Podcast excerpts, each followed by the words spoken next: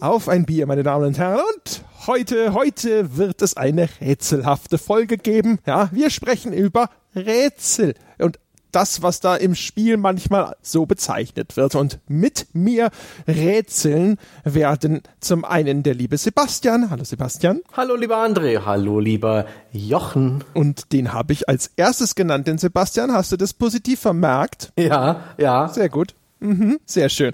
Und ebenfalls mit dabei ist der liebe Jochen, wie schon der Sebastian gesagt hat, den ich ein, als Zweiter an erster Stelle nenne diesmal. Hallo Jochen.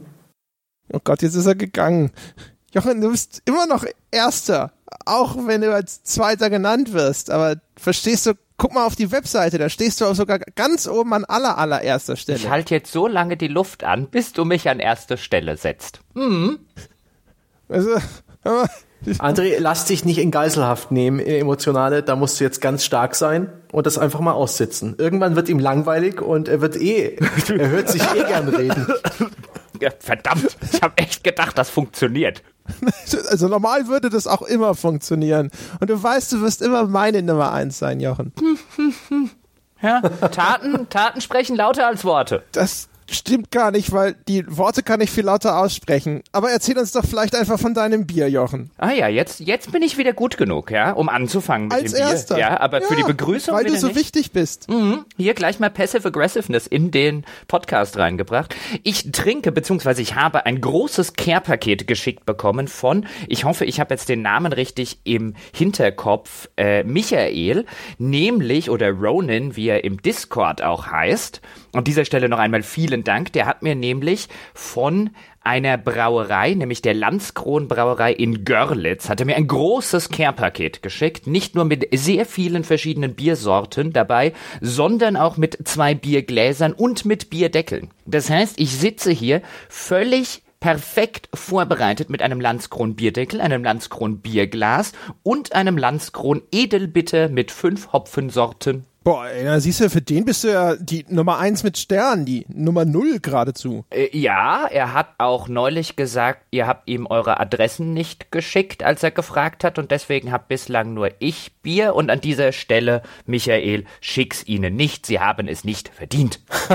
Ich will ja auch im Leben kein Landskron trinken, Alter. Also zumindest als ich jung war, ist es auf Augenhöhe mit Sternburg unterwegs gewesen als eins der Billigbiere, die wir trinken mussten, weil wir nicht mehr Geld hatten. also wirklich, du hast praktisch das Oettinger Äquivalent der Gegend dazu geschickt bekommen. Aber keine Ahnung, ob Landskron nicht inzwischen die, die Kurve gekriegt hat und sich neu als, als äh, Manufaktur oder äh, Craft Beer Werkstatt positioniert hat, das kann ich nicht beurteilen, aber wenn es wirklich das Landskron ist mit so einer frakturähnlichen L-Schrift, also mit so einem ähm, altmodischen L im Logo, dann war das früher echt Billigbier. ich finde das so lustig. Es hat sich bestimmt erheblich verbessert seitdem. es steht nämlich auch drauf. Ja, da ist dieses L, dieses Fraktur-L und unten drunter steht immer ein Genuss. Ja, und die werden ja wohl nicht lügen. Wir haben es damals liebevoll als Country Cro- Crown bezeichnet. Zum Glück kenne ich mich mit Bier überhaupt nicht aus und habe das morgen wieder vergessen. Und falls ich mir was schicken lasse, finde ich's toll. Also Michael, übrigens an dieser Stelle, Sebastian hat sich eingehend um die Nichtlieferung deines Paketes beworben. Und falls du es schon gekauft hast, ich weiß ja, wo es in vertrauensvolle, ja, Hände, dankbare Hände gegeben wird. Also falls du noch so ein Paket schon gekauft hast und jetzt gesagt hast, hier der Stange kriegt's nicht, die Sau, ja, ich nehm's gerne. Äh, Hast du es schon probiert? Ohne Mist, ja. Jetzt Nicht, dass die Worte jetzt um die Ohren fliegen. ich so, ach, hier Michael, also ähm, äh, du musst ja auch nicht unnötig viel Geld ausgeben und vielleicht trinkst du es ja auch mal selber und gönnst dir was, das hast du dir ja auch verdient. Jetzt lasst mich doch hier erstmal einschenken und das Ganze dekantieren. In der Zwischenzeit kann ja der Sebastian wieder von seinem komischen fränkischen Gesöff erzählen, was er jetzt irgendwie wieder aus dem Landbierparadies geklaut hat. Gekauft habe ich das. Und diesmal von meiner Lieblingsbrauerei, und es wird langsam langweilig, Gries. Das ist das, ich liebe es so sehr. Und ich habe gesehen, die haben einen Bock, ein naturtrübes Bockbier. Und das hat 0,5 Liter. Oh Gott, 7,3 Prozent. Das heißt, ich werde noch ungefähr eine halbe Stunde aktiv dabei sein und danach, ah, dann könnt ihr die Runde allein schmeißen. Prost. Oh, hat er sicher einen Bock geschossen. köstlich. Apropos köstlich, meine Damen und Herren, ich trinke einen Achtern Diek Landbierpilz. Das hat mir der gute Stefan geschenkt. Und das, das sieht so nordisch aus. Da, da graut es mir, es könnte also erstmal Pilz und zum zweiten am Ende ist es herb, ja, aber weil das ist so ein Leuchtturm da zu sehen, flankiert von zwei Landhäusern. Also das sieht schon so aus, als ob da auch irgendwo vielleicht äh, Heidschnucken in der Na Nähe grasen könnten oder sowas. Jetzt werde ich aber trotzdem mal ganz heldenhaft, ja, werde ich das mal probieren. Heidschnucken grasen? Freilich. Sie nicht? Doch, oh. oder? Ich bin unter Heidschnucken groß geworden. Wusstet ihr das? du bist also von Wölfen aufgezogen worden. Ist das so eine also Geschichte? Also, die Vermutung stand immer im Raum. halt, meine, zwei Heidschnucken meiner Eltern sind bereits von Wölfen gerissen worden. Ähm, ja, Heidschnucken ist eine Schaferasse. Meine Eltern haben die, solange ich denken kann. Großer Spaß. Äh, das sind lustige Schafe mit äh, grauem Fell äh, oder Wolle und, und schwarzen Beinen und schwarzen Gesichtern und lustig gekringelten Hörnern. Das Top Schafrasse. Das sieht man mal. Hm, mhm. meine botanischen beziehungsweise äh, Fauna oder nee, Flora ist das andere Fauna-Erkenntnisse scheinen da zu wünschen übrig zu lassen. Hättest du mir vor fünf Minuten gesagt, geh mal draußen ein paar Heidschnucken pflücken, hätte ich im Lexikon geguckt, wie die aussehen. mein äh, Bockbier schmeckt übrigens sehr gut. Es ist sehr süffig, extrem ähm, ein sehr runder, ausbalancierter Geschmack. Das geht runter wie flüssiger, flüssiger Kuchen irgendwie. Also extrem süß, extrem rund, äh, so ein bisschen teigig auch, ohne dass es äh, jetzt irgendwie allzu alkoholisch schmeckt. Da mache ich mir wirklich ein bisschen Sorgen. 7,3 Prozent, ist ja.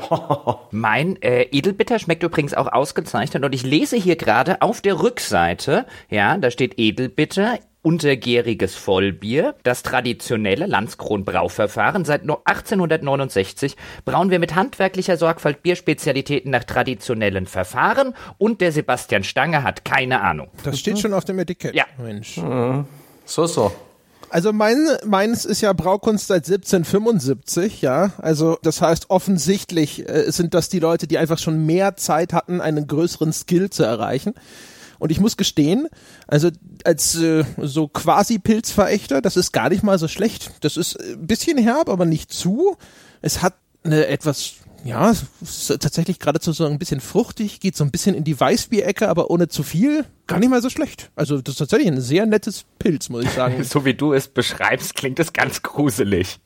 Aber André beim Bier beschreiben ist ja auch wie jemand, der sich mit Kunst nicht auskennt, in der Galerie steht und über das Gemälde spricht. Ja, nur weil ihr irgendwann mal auf Wikipedia irgendwelche Begriffe nachgeschlagen habt. Ich bleib einfach hier unverfälscht und suggeriere den Leuten nicht irgendeine Expertise, die eh nicht vorhanden ist. ich habe gerade mal nachgeschaut, ob meine, ob meine Brauerei einen Slogan hat, weil das mag ich ja immer ganz gern, sowas wie das Bier für jeden Tag oder schmeckt auch ohne Durst. Brauerei Gries hat keinen Slogan, hat aber eine Website, die könnte aus den 90ern stammen, mit dem wunderbaren ähm, Satz, mein Bier ist, wie es in Anführungszeichen Mutter Natur erschaffen hat. Dafür muss man halt Abstriche bei der Haltbarkeit machen. Nur sechs Wochen. Dann muss es leer getrunken sein. Und ihr nennt auf der Webseite die beiden Supermärkte, die dieses Bier führen.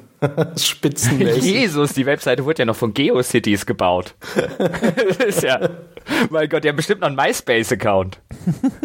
Herrlich. Na, gutes Bier braucht keine moderne Website. Ja, und hier schaue ich auf die äh, gepolischte äh, Landskronen-Webseite, ja, die dieses Billigbier, ja, völlig overmarketed. Ja, dann schmeckt's dir plötzlich sogar. Gibt's denn da einen Slogan? Ja, jeden Tag oder immer ein Genuss, ja. Und es ist auch immer ein Genuss und ich bin der Meinung, wir bewegen uns schon auf die 10 Minuten Marke zu. Die Hörerinnen und Hörer, die sagen, sie würden den Anfang am liebsten überspringen, wenn wir dann mal Kapitelmarken einbauen würden, die sitzen schon da und scharren mit den Hufen. Und deswegen gebe ich jetzt den Ball weiter an den Sebastian Stange, denn der hat uns das Thema für die heutige Episode eingebrockt. Ja, normalerweise sitzt der André hier und sagt, doch, der Jochen hat uns das Thema eingebrockt. Jetzt kann er auch mal erzählen, worum es denn gehen soll und worüber wir in den nächsten zwei Stunden sprechen werden.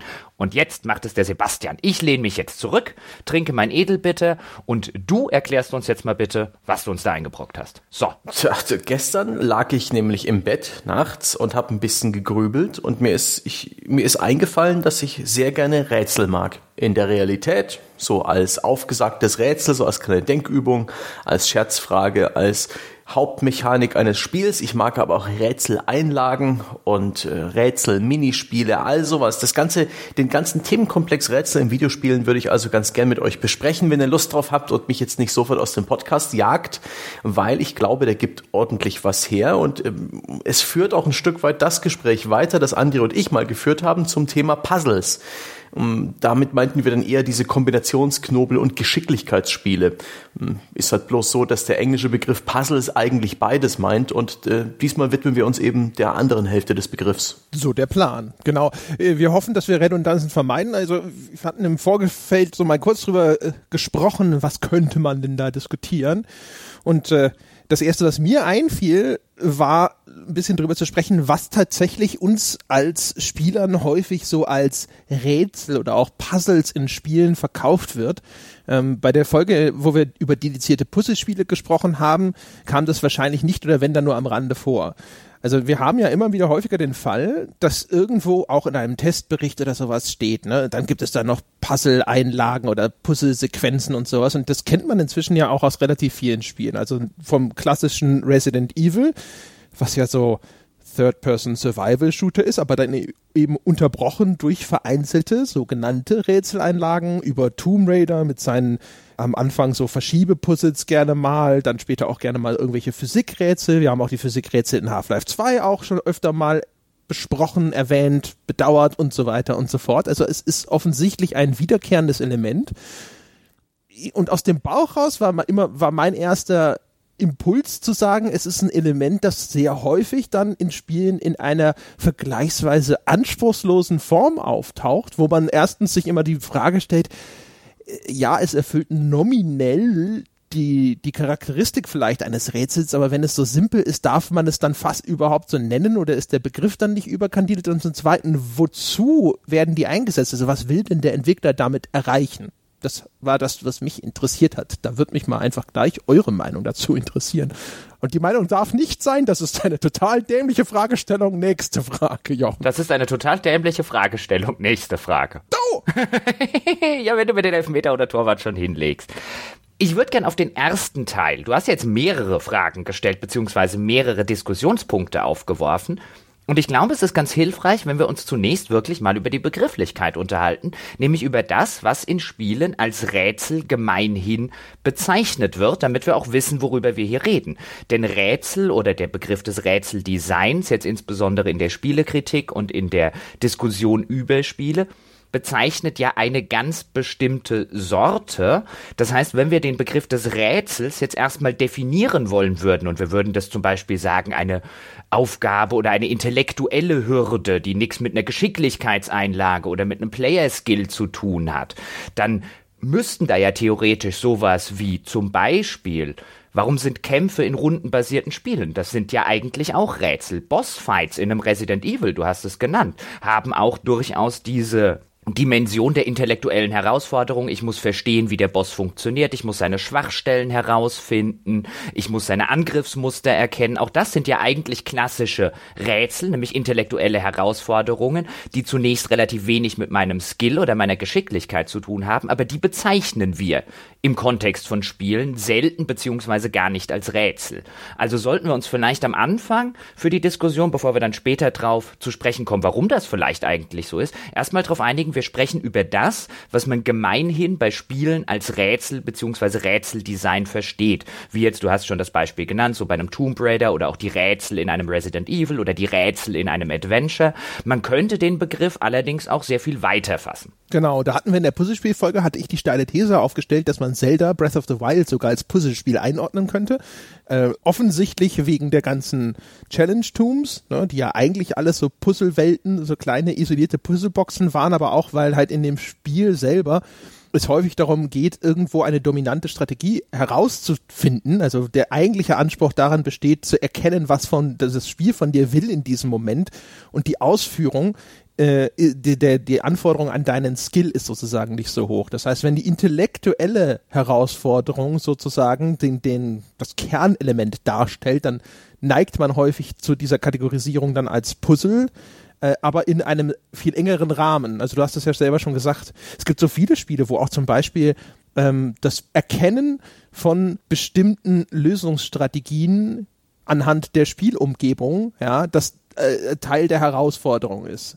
Also wenn du in, in den Jump'n'Run hast zum Beispiel, dann geht's ja häufig auch darum, dass du dir anschaust zum Beispiel, okay, auf welchem Weg komme ich denn jetzt überhaupt wohin? Auch in den frühen Tomb Raidern ging es häufig sehr darum zu gucken, wie ist denn das Layout von diesem Level und welcher Weg führt überhaupt zu irgendeinem Ausgang? Auch das sind alles Sachen, die man unter Puzzle hätte subsumieren können. Aber jetzt heute sozusagen, denke ich mal, oder jetzt zumindest zum Einstieg befassen wir uns dann halt konkreter eher mit den Sachen, die halt tatsächlich so auch so ausgegliedert aus dem, aus dem Spiel als klar erkennbare, andersartige Rätseleinlage vorgesehen sind. Da würde ich mhm. jetzt, da würde ich jetzt übrigens ger gerne deine andere Frage noch schnell beantworten und dann den Ball zu Sebastian weiterspielen und eine These in den Raum stellen. Im, ich hole ein bisschen ganz kurz aus. Ich mache ja gerne meine Sportanalogien und meine Football-Analogien. Im Football gibt es so etwas, das nennt sich den Change of Pace Running Back. Der Change of Pace Back ist in der Regel derjenige, der dann zum Beispiel beim dritten Versuch aufs Feld kommt und viel schneller ist zum Beispiel und jetzt nicht ganz so kräftig wie der normale Running Back im Football und den setzt man sehr, sehr gerne ein, weil er die Defense auf dem falschen Fuß erwischen könnte und weil er sozusagen mehr oder andere Optionen bietet als jetzt der normale Running Back. Wenn er schneller ist, dann eignet er sich besser zum, zum äh, Pässefangen und so weiter und so fort. Aber letztlich geht es darum, dass dass man die gegnerische Verteidigung so ein bisschen, ja, auf ihren, auf ihren Fersen hält, dass die sich nicht zu gut auf einen einstellen kann. Und der Change of Pace könnte man jetzt im Spiel übersetzen mit dem Pacing des Spiels. Und meine These wäre, dass diese Rätseleinlagen in den Spielen, in denen sie nicht das Haupt-Gameplay-Element sind, wie jetzt vielleicht bei Adventures, eingesetzt werden, damit der Spieler nicht zu sehr in diesen Flow reinkommt, eben wie so eine Defense beim Football oder beim Sport im Allgemeinen, sondern immer wieder vor eine Herausforderung oder vor einer Änderung des Pacings gestellt wird, sodass er nicht in eine Monotonie rein verfällt und eben denkt, okay, mit der einmal entwickelten Spielstrategie kann ich das komplette Spiel durchspielen. Also meine These wäre, wenn wir das runterbrechen würden, eine bei der ich jetzt sagen würde, ich glaube, diese Rätsel werden häufig nicht mal deswegen eingesetzt, weil sie so viel Spaß machen. Auch darüber werden wir später noch reden, wann die denn eigentlich Spaß machen. Es gibt ja zum Beispiel diese Mini-Rätsel oder diese Minigames, die häufig eingesetzt werden, so ein Hacking-Minigame, was ja auch Rätsel-Minispiele sind, was dann häufig auch mal kritisiert wird und viele Spieler sagen, das Minigame war nach dem 20. Mal total stinklangweilig, aber ich glaube, deswegen werden sie häufig nicht eingesetzt, weil sie so toll sind oder weil der Entwickler davor sitzt und sagt, wir haben da ein total tolles Minispiel, sondern weil er den Spieler nicht in eine Situation kommen lassen will, in der sich das Spiel quasi von alleine spielt, sondern wo er immer wieder, wie eben so eine Verteidigung, überlegen muss und einen Schritt zurücktreten muss und auch nicht so ganz weiß, was ihn hinter der nächsten Ecke erwartet. Jo, dann nehme ich den Ball mal auf. Dann einigen wir uns jetzt erstmal darüber, über diese Art Rätsel zu sprechen, die sozusagen als Hindernis dienen in einem Spiel, das überwunden werden muss, damit das Kernspiel weiterläuft. Denken wir an Rätsel in Uncharted, denken wir an Rätsel in Resident Evil. Und da sehe ich tatsächlich deine These bestätigt. Da erfüllen die Rätsel diverse Funktionen. Bei Resident Evil beispielsweise geben sie dem Spieler ein Stück weit eine Atempause. Sie äh, geben ihm eine ein Spielabschnitt, äh, eine gewisse Spielzeit, wo er sich mal erholen kann von dem ständigen Stress des Kampfes gegen irgendwelche Zombies, von diesem äh, Überlebenskampf, von den Schockmomenten. Gleichzeitig bietet ein Rätsel vielleicht sogar eine ideale Gelegenheit dar, den Spieler zu erschrecken, weil er da eben wirklich die Deckung runterlässt und sich um das Rätsel kümmert. Bei Uncharted ist es auch eine wunderbare Auflockerung aus einem Spiel, was ansonsten ein unglaublich monotoner, gewöhnlicher Shooter wäre, der dann zwar bombastisch inszeniert wäre, aber die Rätsel, die setzen dem halt noch eine etwas andere Nuance auf, ein anderes Gameplay, geben auch der Engine und dem Game Designer die Möglichkeit, andere Stärken des Spiels zu zeigen, insbesondere was Inszenierung angeht. In Uncharted 2, da gibt es ein Rätsel, das schätze ich bis heute sehr gern. Das ist nicht allzu anspruchsvoll. Da klettert man im Inneren eines Tempels einer, größeren, einer sehr großen Statue entlang und ähm, bewegt das Ding irgendwie, öffnet etwas und bringt ein Relikt zutage. Das Rätsel dient vor allem dazu, dass Zeit vergeht. Zeit, in der draußen sich Gegner positionieren, Zeit, in der draußen sich sowohl das Wetter als auch die Uhrzeit geändert hat, was für mich als Spieler eine völlig verblüffende und echt gelungene Erfahrung gewesen ist, als ich dann praktisch diesen Tempel wieder verlassen habe und einen Spielabschnitt, den ich eigentlich kannte, völlig anders wahrgenommen habe. Das war super.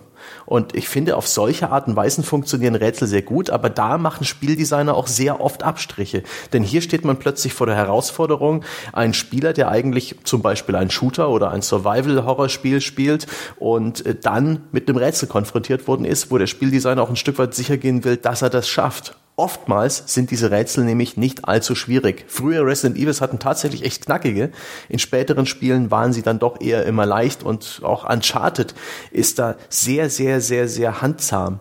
Äh, insbesondere mit den ja, Tipps, die da gegeben werden. Die KI-Begleiter, die auch sonst im Spiel den Mund nicht, äh, nicht allzu zu haben, sondern auch allem das Gameplay auch beim Ballern kommentieren, die werden auch irgendwann unruhig und drücken dich mit der Nase auf des Rätsels Lösung.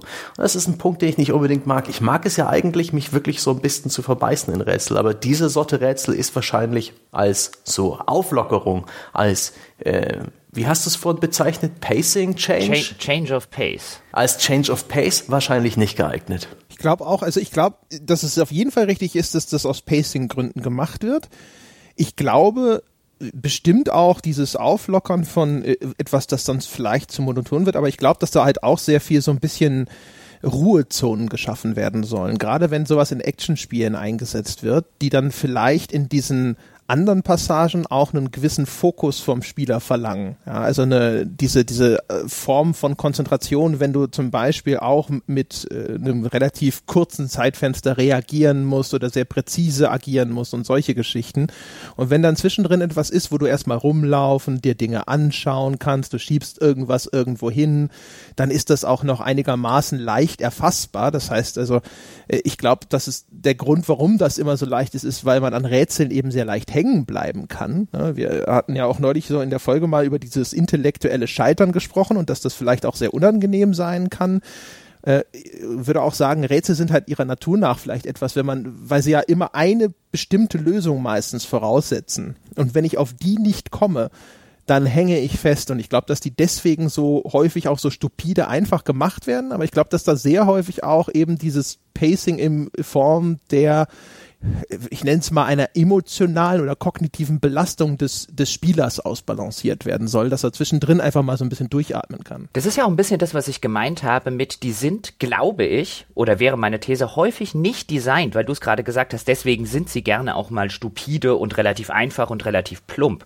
Die sind nicht designt, damit man lange darüber nachdenken soll, denn die sind eben dafür designt, weil dann nimmt man das Pacing komplett raus. Wenn ich in so einem Uncharted plötzlich drei Stunden an einem Rätsel hänge und überlegen muss und vielleicht mal vom PC weggehen muss und so weiter, dann bin ich komplett aus dem Spiel raus, dann ist das Pacing in die Hose gegangen. Das soll nicht schwierig sein, das wird dann häufig im Anschluss kritisiert und das ist ja vielleicht auch legitim, das zu kritisieren, aber ich glaube, das geht zumindest teilweise an dem vorbei, was die Entwickler dort eigentlich wollten. Uncharted ist insofern ein schönes Beispiel, denn zum einen passen die Rätsel in dieses ganze Erzählungskonstrukt rein, in die ganze Inszenierung, so ein Indiana Jones zum selber spielen und auch bei Indiana Jones gibt es dann ja immer in irgendwelchen Tempeln oder am Ende, wenn ich an Indiana Jones 3 denke, diese Rätsel, so nur der bußfertige Mann wird irgendwie Einlass erhalten, wenn er nach dem Heiligen Gral sucht. Das gehört ja relativ integral zu dieser Erzählung Erzählung dazu, die Uncharted sich da als Vorbild genommen hat. Insofern passt es inszenatorisch und narrativ rein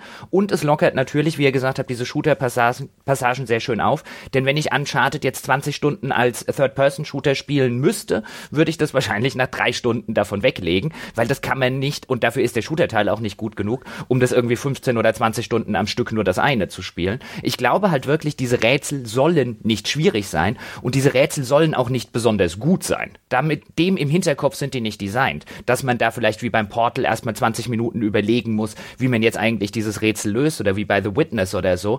Damit sind die im Hinterkopf nicht designt und ich glaube, wenn man da kritisiert, dass die Rätsel zu einfach sind, was man ja durchaus machen kann, aber ich glaube, dann zielt man an dem vorbei, was das Spiel zumindest intendiert hat. Das ist ja auch sehr offensichtlich anhand dessen, was Sebastian gesagt hat, dass Figuren irgendwann anfangen, dir eine Lösung oder zumindest Hinweise vorzukauen, macht ja sehr, sehr deutlich, dass vom Entwickler es nicht vorgesehen ist, dass du zu viel Zeit an dieser Stelle verbringen sollst. Was du eben gesagt hast, das würde, wollte ich übrigens noch zu den Minigames sagen. Ähm, das, das ist häufig, glaube ich, tatsächlich eine interaktive Einbettung irgendwelcher narrativen Elemente.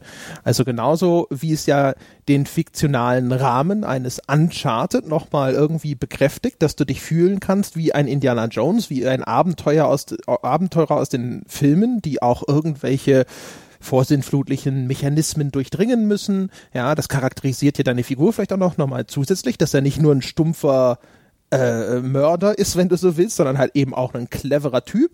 Und wenn du sowas siehst wie so einen Hacking-Minigame oder auch das typische Schlösserknacken, ich kann mir gut vorstellen, dass das eben auch gedacht ist als eben eine interaktive Repräsentation von bestimmten fiktionalen Elementen. Wenn du also zum Beispiel einen Dieb spielst irgendwo in sowas wie Skyrim oder so oder einen Attentäter, wenn du da dem Dark Brotherhood dich angeschlossen hast und ähnliches, dann äh, dieses Schlösserknacken, das zeigt halt, dass das sozusagen nochmal eine eigene Fähigkeit ist und etwas, das du auch ausagieren kannst, was als narratives Element ansonsten vielleicht nicht so zur Geltung kommen würde. Das definitiv. Oder nimm das Hacking oder die Hacking-Minispiele zum Beispiel von einem Deus Ex oder so, was dann natürlich mit Hacking diese ganze Cyberpunk-Atmosphäre noch eine Runde unterstützt. Was ich da immer ganz interessant finde, um nochmal ganz kurz bei diesem Aspekt zu bleiben, da wird mich eure Meinung interessieren. In diesen Spielen, die diese Rätselelemente zur Auflockerung, zum Change of Pace und so weiter einsetzen, die ja häufig dann kritisiert werden, weil die Rätsel seien so anspruchslos ganz ehrlich, und das habe ich bestimmt in der Vergangenheit auch schon gemacht, aber wenn ich so drüber nachdenke, ich will, dass die anspruchslos sind. In diesen Spielen geht es mir fürchterlich auf den Keks, wenn die anspruchsvoll sind. Das will ich in diesem Spiel nicht haben. Deswegen sage ich nicht, ein anspruchsvolles Rätseldesign wie jetzt bei The Witness oder vielleicht auch zum Teil bei einem Portal oder bei anderen Puzzlespielen sei inhärent schlecht. Aber wenn ich zu lange an diesem Rätsel hänge, Beziehungsweise, wenn es von mir etwas verlangt, was ich in der Situation gar nicht bereit bin zu geben, dann bin ich sehr schnell aus dem ganzen Flow draußen. Unangenehm aufgefallen ist mir das zum Beispiel bei Assassin's Creed Origins, da ist es Gott sei Dank auf einer optionalen Ebene, aber wenn man diese optionalen Grabkammern in den Pyramiden macht, dann läuft man relativ häufig über solche Physikrätsel mit Aufzügen und Gewichten. Und nachdem ich diese Grabkammern eigentlich immer dann gemacht habe, wenn ich jetzt gerade so schön im Flow war, so zwischen zwei Missionen oder so. Und da dachte ich, ach, da drüben ist so eine Grabkammer. Und dann flutscht man da so ein bisschen durch, dann haut man vielleicht noch die ein oder andere Cobra, dann klettert man da irgendwo hoch und dort schiebt man was zur Seite. Und dann kommt so ein großer Raum mit fünf Aufzügen und 20 Gewichten und ich stehe da und denke, boah, das ist, wird jetzt nicht sonderlich schwierig sein. Ich habe nur keine Lust, das zu machen. Es gibt äh, diverse Möglichkeiten, finde ich, mit denen Rätsel dieser Art schiefgehen können. Zum Beispiel The Legends of Grimrock, ein Oldschool-Rollenspiel aus der Ego-Perspektive, wo man, wo man sich wie früher so kachelweise vor und zurück bewegt und sich so 90-Grad-Winkel umdreht. Das habe ich sehr gemocht. Das war von den Basics her ein Oldschool-Rollenspiel, bis dann irgendwann, man musste sich da so einen Turm nach oben oder nach unten arbeiten, das weiß ich gar nicht mehr, bis dann irgendwann ein, eine Etage kam, die aus unglaublich vielen Schaltern bestand und verschlossenen Türen. Es war das be berüchtigte Schalterrätsel, auch etwas, was eher so früher populärer war und was mich da dazu gebracht hat, das Spiel abzubrechen, weil es einfach nur eine extrem frustrierende, unkomfortable, unübersichtige und zu 100 Prozent nicht unterhaltsame Episode war, die ich nicht lösen konnte und irgendwann auch nicht mehr lösen wollte. Da war es mir auch egal, dass man sowas sicherlich im Internet nachschauen konnte. Da war ich frustriert, da war ich abgeturnt und hab's gelassen. Furchtbar. Ganz, ganz schlecht. Und auf der anderen, auf dem anderen Extrem gibt's halt Rätsel, die sind dermaßen simpel, dass man sich ein Stück weit für, für dumm verkauft vorkommt. Es gibt bei Castlevania Lords of the Shadow, das ist so ein, äh, PS3, Xbox 360 Ära Hack and Slash Spiel, so ein bisschen im Stile von God of War mit der Konamis äh, Castlevania Lizenz. Gar nicht mal so schlecht, das hat ein spanisches Studio damals gemacht. Weiß gar nicht mehr, wie das hieß. Da gibt es eine Sequenz in, mit so einer Art Puppentheater, wo Marionetten von der Decke hängen und da erzählt dir jemand eine Geschichte und du musst dann passend zur Geschichte die Hintergründe auswählen für das Puppentheater und die richtige Puppe.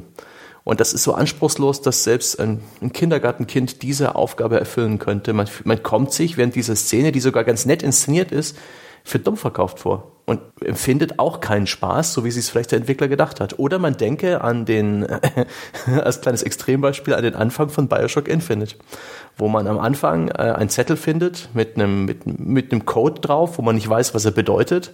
Und später findet man drei Glocken. Und äh, in dem Moment, äh, wo man sich daran erinnert, dass es diesen Zettel gibt, äh, zückt die Spielfigur eben jenen Zettel und hält die Lösung praktisch ins Bild. Einen Moment, den viele Spieler bis heute noch ein bisschen ungläubig, ungläubig wahrgenommen haben und über den ihr auch gesprochen habt in eurem fantastischen Premium-Podcast-Format En Detail, wo ihr euch ja den Einstieg von Bioshock Infinite in allen Details ähm, zur Brust genommen habt. Aber dann sind wir doch jetzt an einem schönen Punkt. Nach dem, was du jetzt gesagt hast, fand ich ganz interessant. Dann waren wir bei dem einen Rätsel jetzt bei Legend of Grimrock, was dir zu schwierig war oder zu kompliziert für das, was du gerade machen wolltest. Und im Gegensatz, das äh, Bioshock Infinite und das Castlevania-Beispiel, wo du dich für dumm verkauft fühlst. Also ich glaube, wir sind uns da ja alle einig, es muss dieses Rätseldesign im Idealfall den Sweet Spot treffen zwischen es ist nicht zu einfach und nicht zu schwierig. Ich meine, das ist jetzt eine Binsenweisheit, was Rätseldesign angeht. Das wird wahrscheinlich jeder sagen. Gutes Rätsel ist nicht zu einfach oder zu schwierig.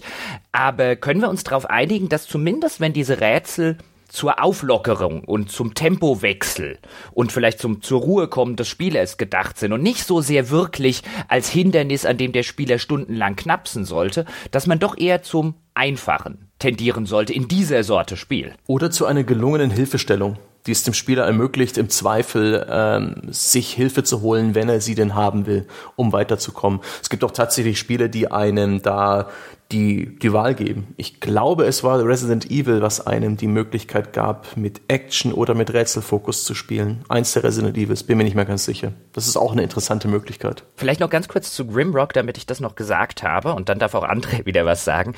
Das Lustige bei Grimrock ist, die wollen ja diese uralten Dungeon Crawler so ein bisschen eine Hommage daran geben, also die Wizardries und die Bard's Tales und so weiter. Und die haben ja wirklich nicht nur extrem mit diesen Schalterrätseln operiert, das machten die gerne, sondern damals auch noch, wo man sich selber auf Karo-Papier, weil es noch kein Automapping gab, die Karten malen musste. Und da gab es ja sehr häufig solche Situationen. Ich erinnere mich da noch zum Beispiel an Bart's Tale. Man kommt in einen neuen Raum rein, in diesem Dungeon, und es wird plötzlich schwarz und keine Lichtquelle funktioniert mehr. Und dann gab es auch noch sogenannte Spin-Fields, die haben dann deine Party um 90 Grad oder um 360 Grad gedreht. Und dann gab es noch Teleporter, die haben dich an ein anderes Ende dieses Raumes versetzt. Und das Rätsel bestand mehr oder weniger daraus, die nächste Stunde damit zuzubringen, im Dunkeln sich von Wand zu Wand zu tasten und irgendwie zu versuchen, diesen Raum zu kartografieren, damit man diesen Ausgang wiederfindet. Das ist ja so ein bisschen das, was Legend of Grimrock, ohne so sehr ins Extreme zu gehen, wie das damals gemacht wurde, so ein bisschen kanalisieren will und in die Moderne rüber retten will. Und ganz ehrlich, das fand ich schon früher bei allen diesen Dungeon Crawlern echt scheiße. Mhm. Eine furchtbare Mechanik. Das hat mir nie. Spaß gemacht. Ich, boah, also äh, bei den äh, bei den Rätseln, also ich ich klappe einfach mal drauf los. Ich habe das Gefühl tatsächlich, dass äh, ich ich wüsste nicht, ob ich das tatsächlich in die eine oder die andere Richtung ganz strikt einordnen wollen würde. Bei den einfachen Rätseln ist es so, wenn die Lösung leicht zu erfassen ist, wenn die banal ist und die Ausführung viel Zeit in Anspruch nimmt, das ist so ein bisschen das, was Jochen vorhin mit so hier, wenn da 25 Gewichte hängen und sonst irgendwas angesprochen hat, ja. Äh, Und wenn vielleicht die Herausforderung tatsächlich keine intellektuelle Leistung ist, sondern tatsächlich einfach eher ein Einsammeln von Informationen.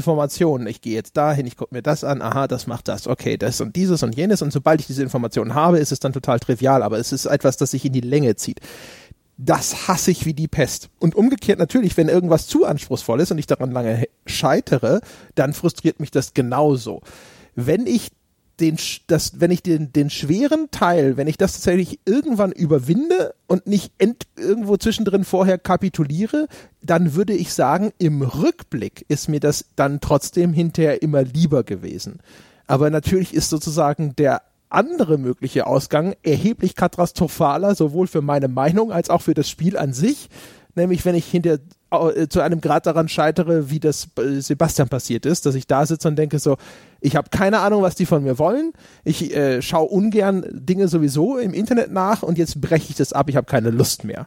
Das ist natürlich dann noch noch schlimmer sozusagen. Von daher wahrscheinlich, also so aus Entwicklersicht ist garantiert die Empf die Empfehlung, die man geben müsste, wäre es auf jeden Fall zu sagen, so ja, mach es halt auf jeden Fall nicht zu anspruchsvoll und halt aber auch nicht mühselig. Ich glaube, einfach und mühselig finde ich halt theoretisch zumindest tatsächlich fast sogar den schlimmstmöglichen Zustand.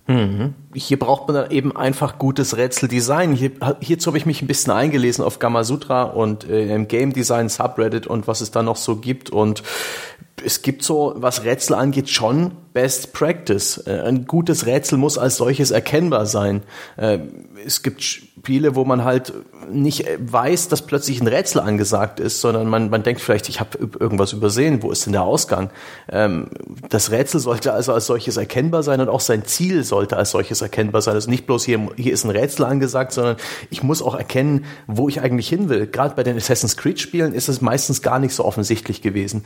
Ich erinnere mich da an die, Brotherhood war das, wo es auch so optionale Tempel gab oder war das Assassin's Creed 2 jedenfalls, waren da auch die tollsten Mechanismen, aber mir war da nicht klar, was ich eigentlich will. Ich habe die gelöst, irgendwas ist passiert und als die Lösung dann irgendwann mit der Kamerafahrt gezeigt wurde, war mir klar, was mein Spielcharakter überhaupt will, wo er hin will, was sein Ziel gewesen ist. Das ist gar nicht mal so gut. Ähm, was, was ist da noch ähm, aufgeführt? Ein klares... Uns, Sebastian, ganz kurz ja? bitte, lass uns mal bei den einzelnen Punkten bitte bleiben. Okay. Weil ich finde die, ich finde die nämlich sehr interessant. Du wirst nämlich einen Punkt, auf den ich ebenfalls ansprechen wollte in diesem Kontext, nämlich, dass meines Erachtens nach zu häufig und das ist ein Kennzeichen von schlechtem Rätseldesign, zu häufig das Ziel nicht klar ist.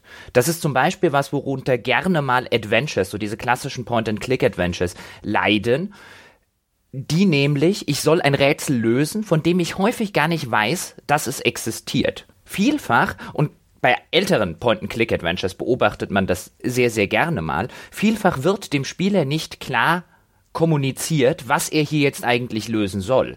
Er rennt halt so lange durch die verfügbaren Räume und klickt die verfügbaren Objekte an und klickt äh, und redet vielleicht noch mit den verfügbaren Figuren, bis er irgendwann auf die Idee kommt, okay, ich könnte mal X mit Y verbinden. Oh, und da öffnet sich da vorne ein Geheimgang. Dass es da irgendwie einen Geheimgang gibt, dass man den Geheimgang öffnen sollen äh, müsste und so weiter, das wird häufig gerade bei schwächeren Adventures nicht klar kommuniziert. Und dieses, okay, du bist hier jetzt vor einem Rätsel, du willst X machen, damit Y passiert, das halte ich für ein absolutes Kernelement von gutem Rätseldesign. Und das ist übrigens auch nicht ein vercasualisiertes Rätseldesign. Man hört dann zum Beispiel häufig auch im Hinblick auf Adventures, ja, aber wenn man das macht, das ist doch hier moderner Casual-Scheiß. Nein, ist das nicht. Das sieht man so wunderschön zum Beispiel bei Portal. Bei Portal weiß ich in jedem Raum, was ich machen soll. Sehr, sehr schnell. Ich komme in diesen neuen Raum rein, ich sehe vielleicht diesen großen roten Knopf irgendwo und ich sehe da hinten irgendwo auf einer auf einer Empore steht zum Beispiel so einer dieser Cubes rum und ich weiß sehr schnell, sehr instinktiv, dieser Cube muss auf diesen Knopf. Das ist nicht vercasual, dadurch, dass ich des Rätsels Lösung schon kenne, weil gutes Rätseldesign basiert nicht unbedingt darauf, dass ich die Lösung oder dass ich äh, basiert nicht unbedingt darauf, dass ich nicht weiß, was ich hier eigentlich machen soll, sondern gutes Rätseldesign ist, ich weiß, was ich machen soll, ich weiß nur nicht, wie ich da hinkomme. Das ist gutes Rätseldesign. Mhm. Und da hilft es auch, gerade wenn es ähm, genrefremde Spiele sind, also keine Puzzle, Plattformer oder ähm, Adventures, wenn man dem Spieler ein Stück weit seine Möglichkeiten beraubt. Wenn die, die Rätselsequenz in so einem Uncharted oder in irgendeinem Shooter in, auf sehr begrenztem Raum stattfindet und der Spieler gar nicht so viele Möglichkeiten hat, da hat er auch weniger Möglichkeiten, frustriert zu sein und nicht zu wissen, wo genau er hin muss, was genau er tun muss, welche seiner Items er benutzen soll. Das ist dann immer, finde ich, mit Best Practice, wenn man dem Spieler dann praktisch ein Stück weit in seinen Möglichkeiten reduziert und so auch ein bisschen auf das Rätsels Lösung stößt. Sieht man ja übrigens auch zum Beispiel bei so Fällen wie Uncharted oder Tomb Raider und auch das finde ich einen ganz cleveren Kniff, dass da gerne mal, wenn man in diesen Rätselraum reinkommt, dann so eine automatisierte Kamerafahrt stattfindet, die dir zum Beispiel zeigt, irgendwo ganz dort oben, dort ist der Ausgang damit an den Spieler schon kommuniziert wird, da willst du hin. Kann man das so pauschal feststellen, dass das äh, automatisch kein gutes Rätseldesign ist, wenn der gewünschte Endzustand nicht eindeutig ist? Würde das auf Myst anwendbar sein? Also bei Myst, bei Myst hast du ja häufig den Fall, du triffst, findest irgendeine obskure Maschine und dann musst du herausfinden, wie die funktioniert. Was die macht, weißt du nicht, wie sie funktioniert, weißt du auch nicht.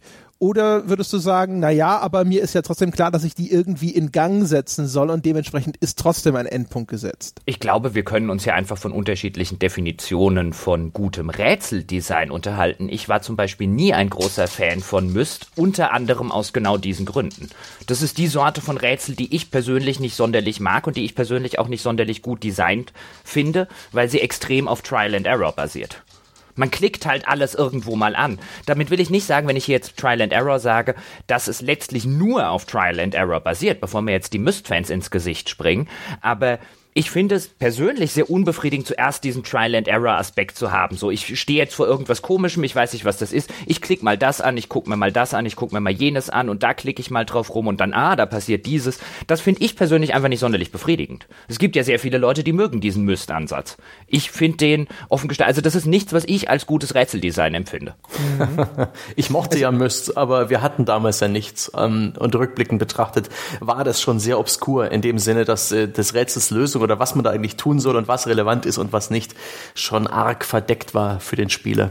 Ich, ich, ich glaube, ich bin grundsätzlich wahrscheinlich sogar im gleichen Boot wie Jochen, weil ich glaube, ich habe es ja vorhin schon gesagt, also alles, wo ich mir erstmal mühselig irgendwelche Informationen aneignen muss und dann hinter das Rätsel zu lösen oder sowas, dieses rumlaufen und anschauen und was macht denn dieses, es ist auch was, was mich normalerweise nervt, aber auf der anderen Seite erinnere ich mich zumindest, dass ich mit Myst durchaus viel Spaß hatte und man könnte ja mal, also so gefühlt ist es ja das ist ja quasi so der, das, das, das, das urtümlichste Spielen überhaupt. Da ist irgendein Objekt und, und dann dann spiele ich halt damit rum. Ne? Ich drücke mal auf die Knöpfe, ich gucke, was das macht, ja, und ich, ich, ich lerne sozusagen zu verstehen, was sind denn das dir für einzelne Elemente, die mir zur Verfügung gestellt werden? Und danach, das ist ja, das ist dieser Prozess des Entdeckens eher. Und danach kommt das eigentliche Rätsel, wo ich dann abstrahieren muss. Ich verstehe jetzt, was diese einzelnen Bauteile vielleicht machen. Oder ich habe erkannt, hier fehlt vielleicht irgendwas, das Ding funktioniert noch nicht so richtig. Und jetzt muss ich schauen, wie kann ich hier das Ganze äh, so kombinieren und wie kann ich diese einzelnen Mechanismen derartig harmonisieren, dass jetzt auf einmal das gewünschte Ergebnis dabei rauskommt, dass es halt in dem Falle erstmal nur wahrscheinlich läuft die Maschine dann und ich bin gespannt, was sie dann tut. Ich glaube, also, aber da, ich glaube, aber da brauchst du halt ursprünglich oder ganz fundamental auch ein gewisses technisches Interesse und auch Verständnis, was mir komplett abgeht. Also wenn ich mit einem Rätsel konfrontiert werde, wo ich irgendwie eine Maschine reparieren soll und so weiter und dann was weiß ich, da fehlt das Zahnrad und dort fehlt irgendein Riemen und sonst irgendwelche Geschichten. Ich bin damit in der Regel auch hoffnungslos überfordert. Ich habe keine Ahnung, warum irgendeine Maschine funktioniert. Können Sie mich morgen, ich habe keine Ahnung, wie ein Verbrennungsmotor funktioniert und die Glühbirne leuchtet, weil ich auf den Schalter drücke. Und wenn sie nicht mehr leuchtet, wenn ich auf den Schalter drücke, drehe ich eine neue rein. Und wenn die nicht leuchtet, rufe ich jemanden an, der sich mit Elektrizität auskennt. Ach, aber eigentlich, ob das jetzt so eine Mechanismus ist oder irgendeine schrullige kleine Anekdote aus einem Monkey Island. Adventures funktionieren auf so eine Art und Weise. Die funktionieren, das Rätseldesign ist da grundsätzlich anders als in den, ja, sagen wir mal, Gameplay-basierten oder eher Mechanik-basierten Rätseln wie ein Witness, wie, wie die verschiedenen Puzzle-Plattformer, wie so ein Portal, die basieren darauf, dass man alles untersucht, alles ausprobiert und sich so praktisch vorantastet und herausfindet, okay, das sind das sind Gegenstände, die haben einen gewissen Nutzen. Hier fehlt irgendwas und sich das dann so zusammenzubauen. Und in der Recherche auf die Folge habe ich auch festgestellt, dass wirklich Adventures, es ist vielleicht gar nicht mal so schlecht, dass es nicht mehr so viele Adventures gibt, denn Adventures waren ein Quell des schrecklichen, frustrierenden, dummen, schlichtweg bösartigen Rätseldesigns. Was da alles für ein Murks gebaut wurde, was ich mir jetzt auch zusammengelesen habe. Entsetzlich. Ist es so ein bisschen äh, wie der Unterschied zwischen einer Rechenaufgabe und einer Textaufgabe in der Mathematik? Weil in der, du, diese klassische Textaufgabe ist ja eigentlich auch sozusagen die zusätzliche Anforderung, dass du aus diesem Text erstmal überhaupt erschließen musst, was denn die Anforderung an deine Rechenoperation ist. Und ab und zu, ja, der, der, der kleine, der, der Mathelehrer, der halt mal so ein bisschen originell sein will, der macht ja vielleicht sogar noch so einen kleinen Haken da rein. Irgendwas, was halt so ein bisschen doppeldeutig formuliert ist oder was halt vielleicht so ein bisschen nochmal einen aufs Glatteis führen kann, dass man halt sozusagen bei dem Textverständnis auch noch arbeiten muss. Ist es so ähnlich, dass man halt bei dem einen Fall ist es relativ klar, okay, rechne aus x plus 1 gleich 2 oder sowas, was ist x?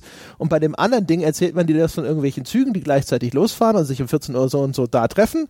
Äh, äh, und du musst halt erstmal sozusagen sagen, okay, jetzt habe ich hier diese kleine Geschichte und da sind verschiedene Angaben drin und jetzt muss ich irgendwie mir überlegen und abstrahieren, wie äh, setze ich denn die mir gegebenen Informationen zusammen um dann sozusagen zu einem Ergebnis zu kommen, um aus den gegebenen Informationen tatsächlich eine Schlussfolgerung abzuleiten. Das ist ein verdammt guter Vergleich, denn äh, genauso funktioniert das bei Adventures. Der Spieldesigner oder der Designer der Rätsel hat seine eigene persönliche Vorstellung, wie mit diesen einzelnen Items und den Hotspots in der, in der Spielwelt, also den Orten, wo man interagieren kann mit der Spielwelt, wo man auch Items anwenden kann, wie, wie man daraus etwas bauen kann. Und er hat eine eigene Vorstellung, wie man Probleme löst. Nur kann diese Vorstellung halt an den Haaren herbeigezogen sein oder wie im Falle von Monkey Island äh, ein Wortspiel sein. Es gibt da sehr, sehr viel Ärger in der englischen Szene drüber und ich weiß leider nicht mehr, wie das im Deutschen gelöst wurde.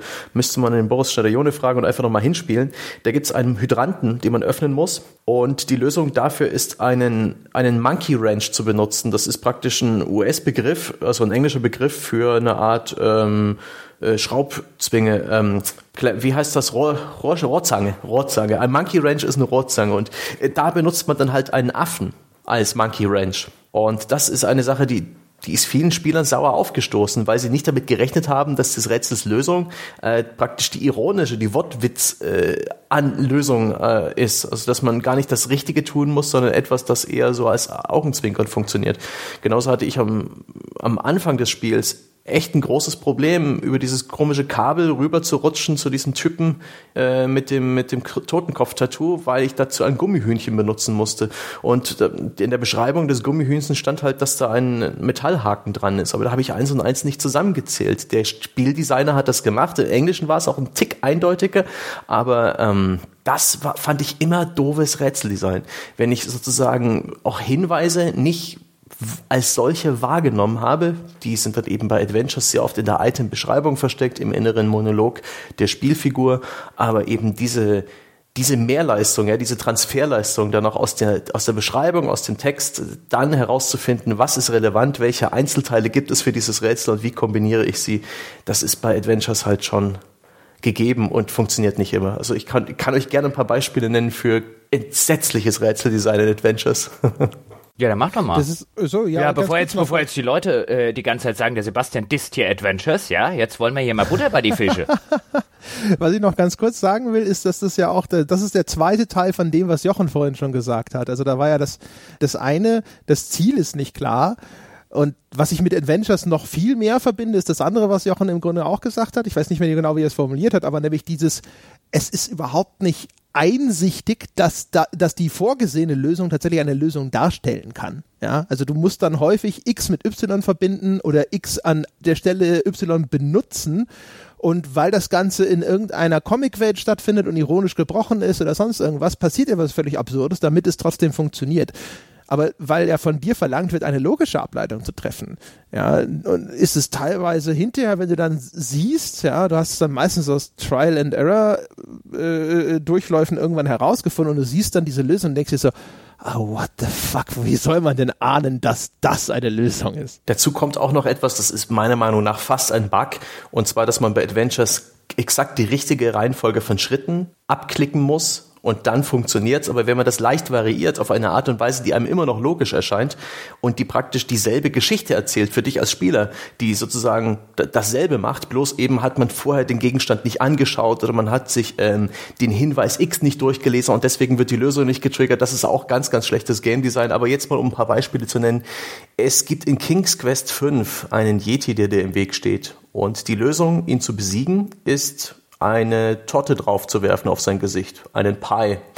Und nur gibt's halt vorher im Spiel einen Moment, wo das Spiel dir sagt, der König ist hungrig. Und dann kannst du ihm diesen Kuchen zu essen geben, was in dem Moment sehr logisch erscheint. So haben die Spieldesigner hier eine, eine Sackgasse eingebaut, was einfach nur unglaublich fies und entsetzlich ist, meiner Meinung nach.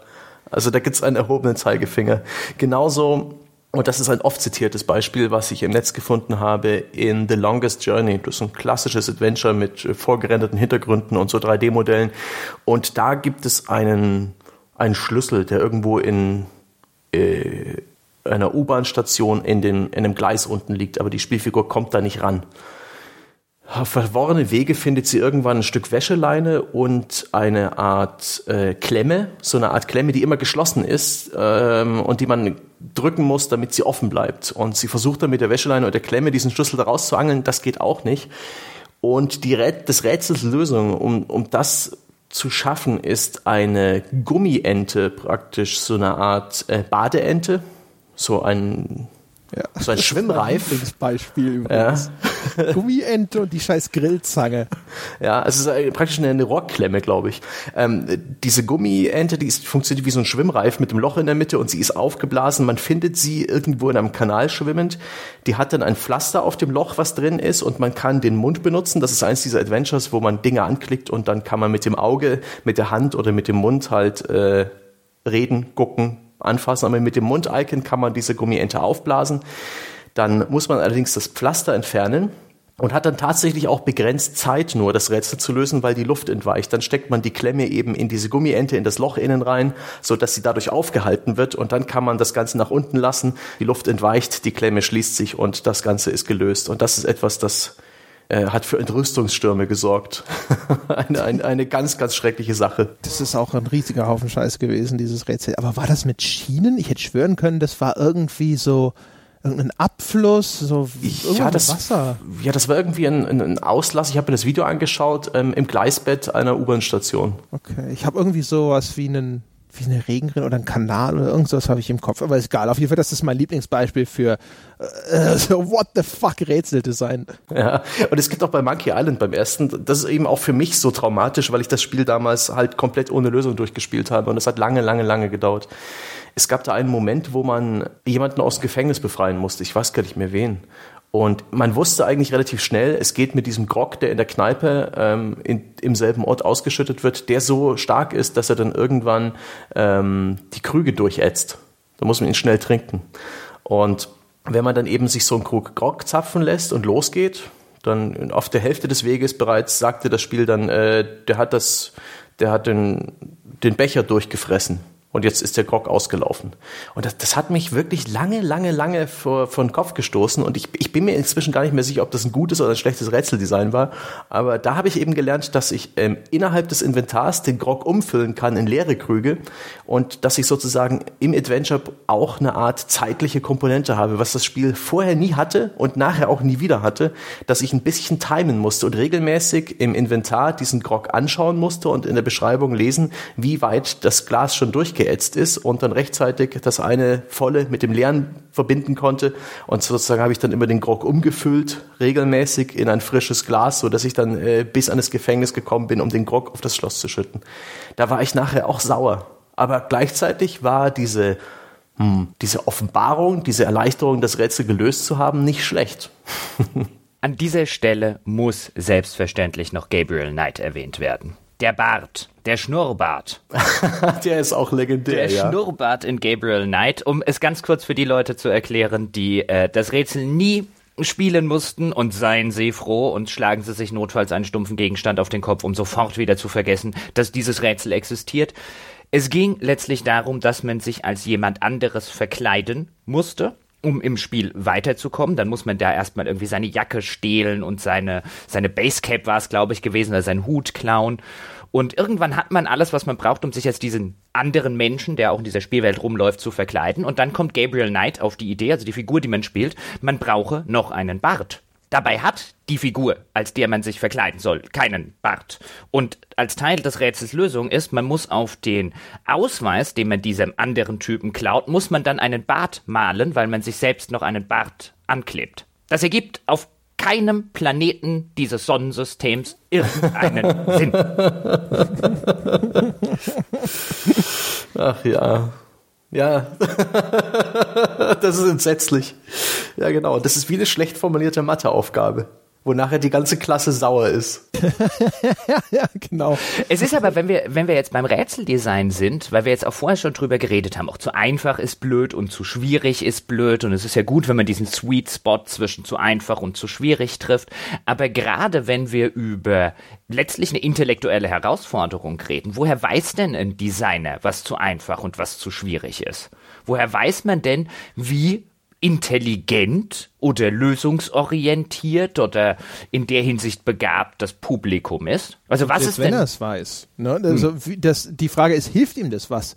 Ist das überhaupt möglich, das zu skalieren? Also bei einem normalen Spiel hast du ja einen Schwierigkeitsgrad und dann drehen sie an den üblichen Reglern, um den Anspruch oder die, die, die Anforderungen an den Skill des Spielers zu modifizieren. Die Frage ist, bei dieser Art von Herausforderungen, lässt sich das überhaupt in irgendeiner Form skalieren und mit einem vertretbaren Aufwand? Ne? Was ich hierzu gelesen habe, von äh, bei Gamasutra vor allen Dingen, wurden auch Entwickler zum Beispiel von der Turing-Test ähm, ihren Entwicklungsprozess äh, skizziert haben, ein signifikant höherer Anteil von Game-Testing als bei anderen Spielen, wo bereits in der in der Rohbauphase, wenn die ganzen Levels nur als Greybox-Variante existieren, dass dann in extrem großer Zahl äh, Spieler durchgeführt werden und, und ihre Spielerfahrung analysiert werden. Was dann bei Ihnen zum Beispiel dazu geführt hat, dass die Reihenfolge der Schwierigkeit der Rätsel im Endeffekt von den Usern völlig anders wahrgenommen wurde als von den Entwicklern, so dass sie sehr viel rumarrangiert haben, hat auch dazu geführt, dass sie einen Großteil der Rätsel, die sie gebaut haben, also sehr viel mehr als im Spiel drin sind, weggeworfen haben.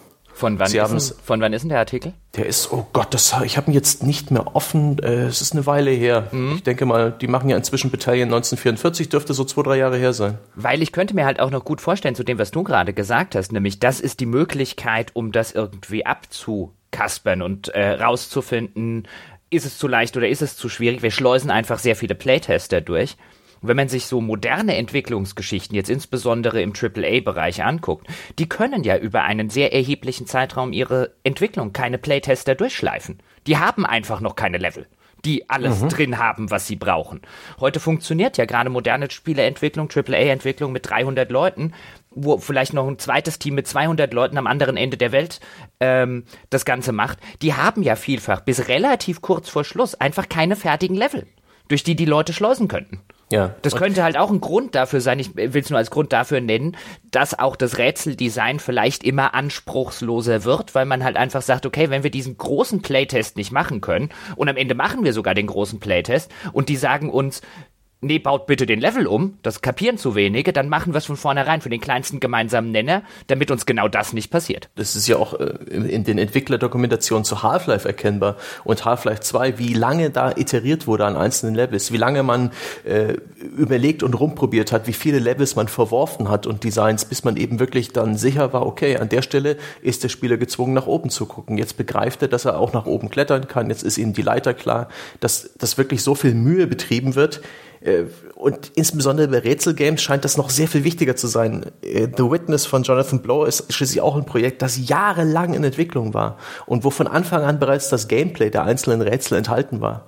Wo von Anfang an eben Playtesting betrieben werden konnte und wo ein unglaubliches Maß an äh, Refinement, also an, an, an Polish und, und Feinarbeit nötig war, um am Ende das Spiel rauszubringen, was es war, an dem sich immer noch die Geister scheiden. Das ist ja auch noch ein Spiel, das dann wirklich konkret auf sowas abzielt. Also wenn du dir The Witness kaufst, darf man davon ausgehen, dass du diese Art von Herausforderung suchst. Wenn sowas in einem Uncharted mittendrin auftaucht zum Beispiel, ist das wahrscheinlich keine zulässige Schlussfolgerung mehr, sondern ein Uncharted hast du dir wahrscheinlich gekauft, weil du einen Action, Jump'n'Run, Third-Person-Shooter irgendwas haben möchtest, aber du hast bestimmt nicht gedacht, so, und die ganzen geilen Rätsel, ne, da möchte ich jetzt aber auch mal intellektuell gefordert werden. Das äh, ist wahrscheinlich keine zulässige Annahme. Dementsprechend alleine schon auch wegen dem, dem Publikum. Weiß aber natürlich nicht, also ist echt eine gute Frage, inwieweit kann man sowas streamlinen überhaupt? Also ich glaube mich zu erinnern, auch, also der, übliche Disclaimer, dass erhebliche Zweifel bestehen dürfen an dieser Einteilung in einen IQ, einen Intelligenzquotienten, aber diese, diese IQ-Verteilung ist ja, ich glaube, der ist ja sogar eine relative Skala, das heißt, ich glaube, 100 ist einfach durchschnittlich, ne? also die Skala ist schon so ausgelegt.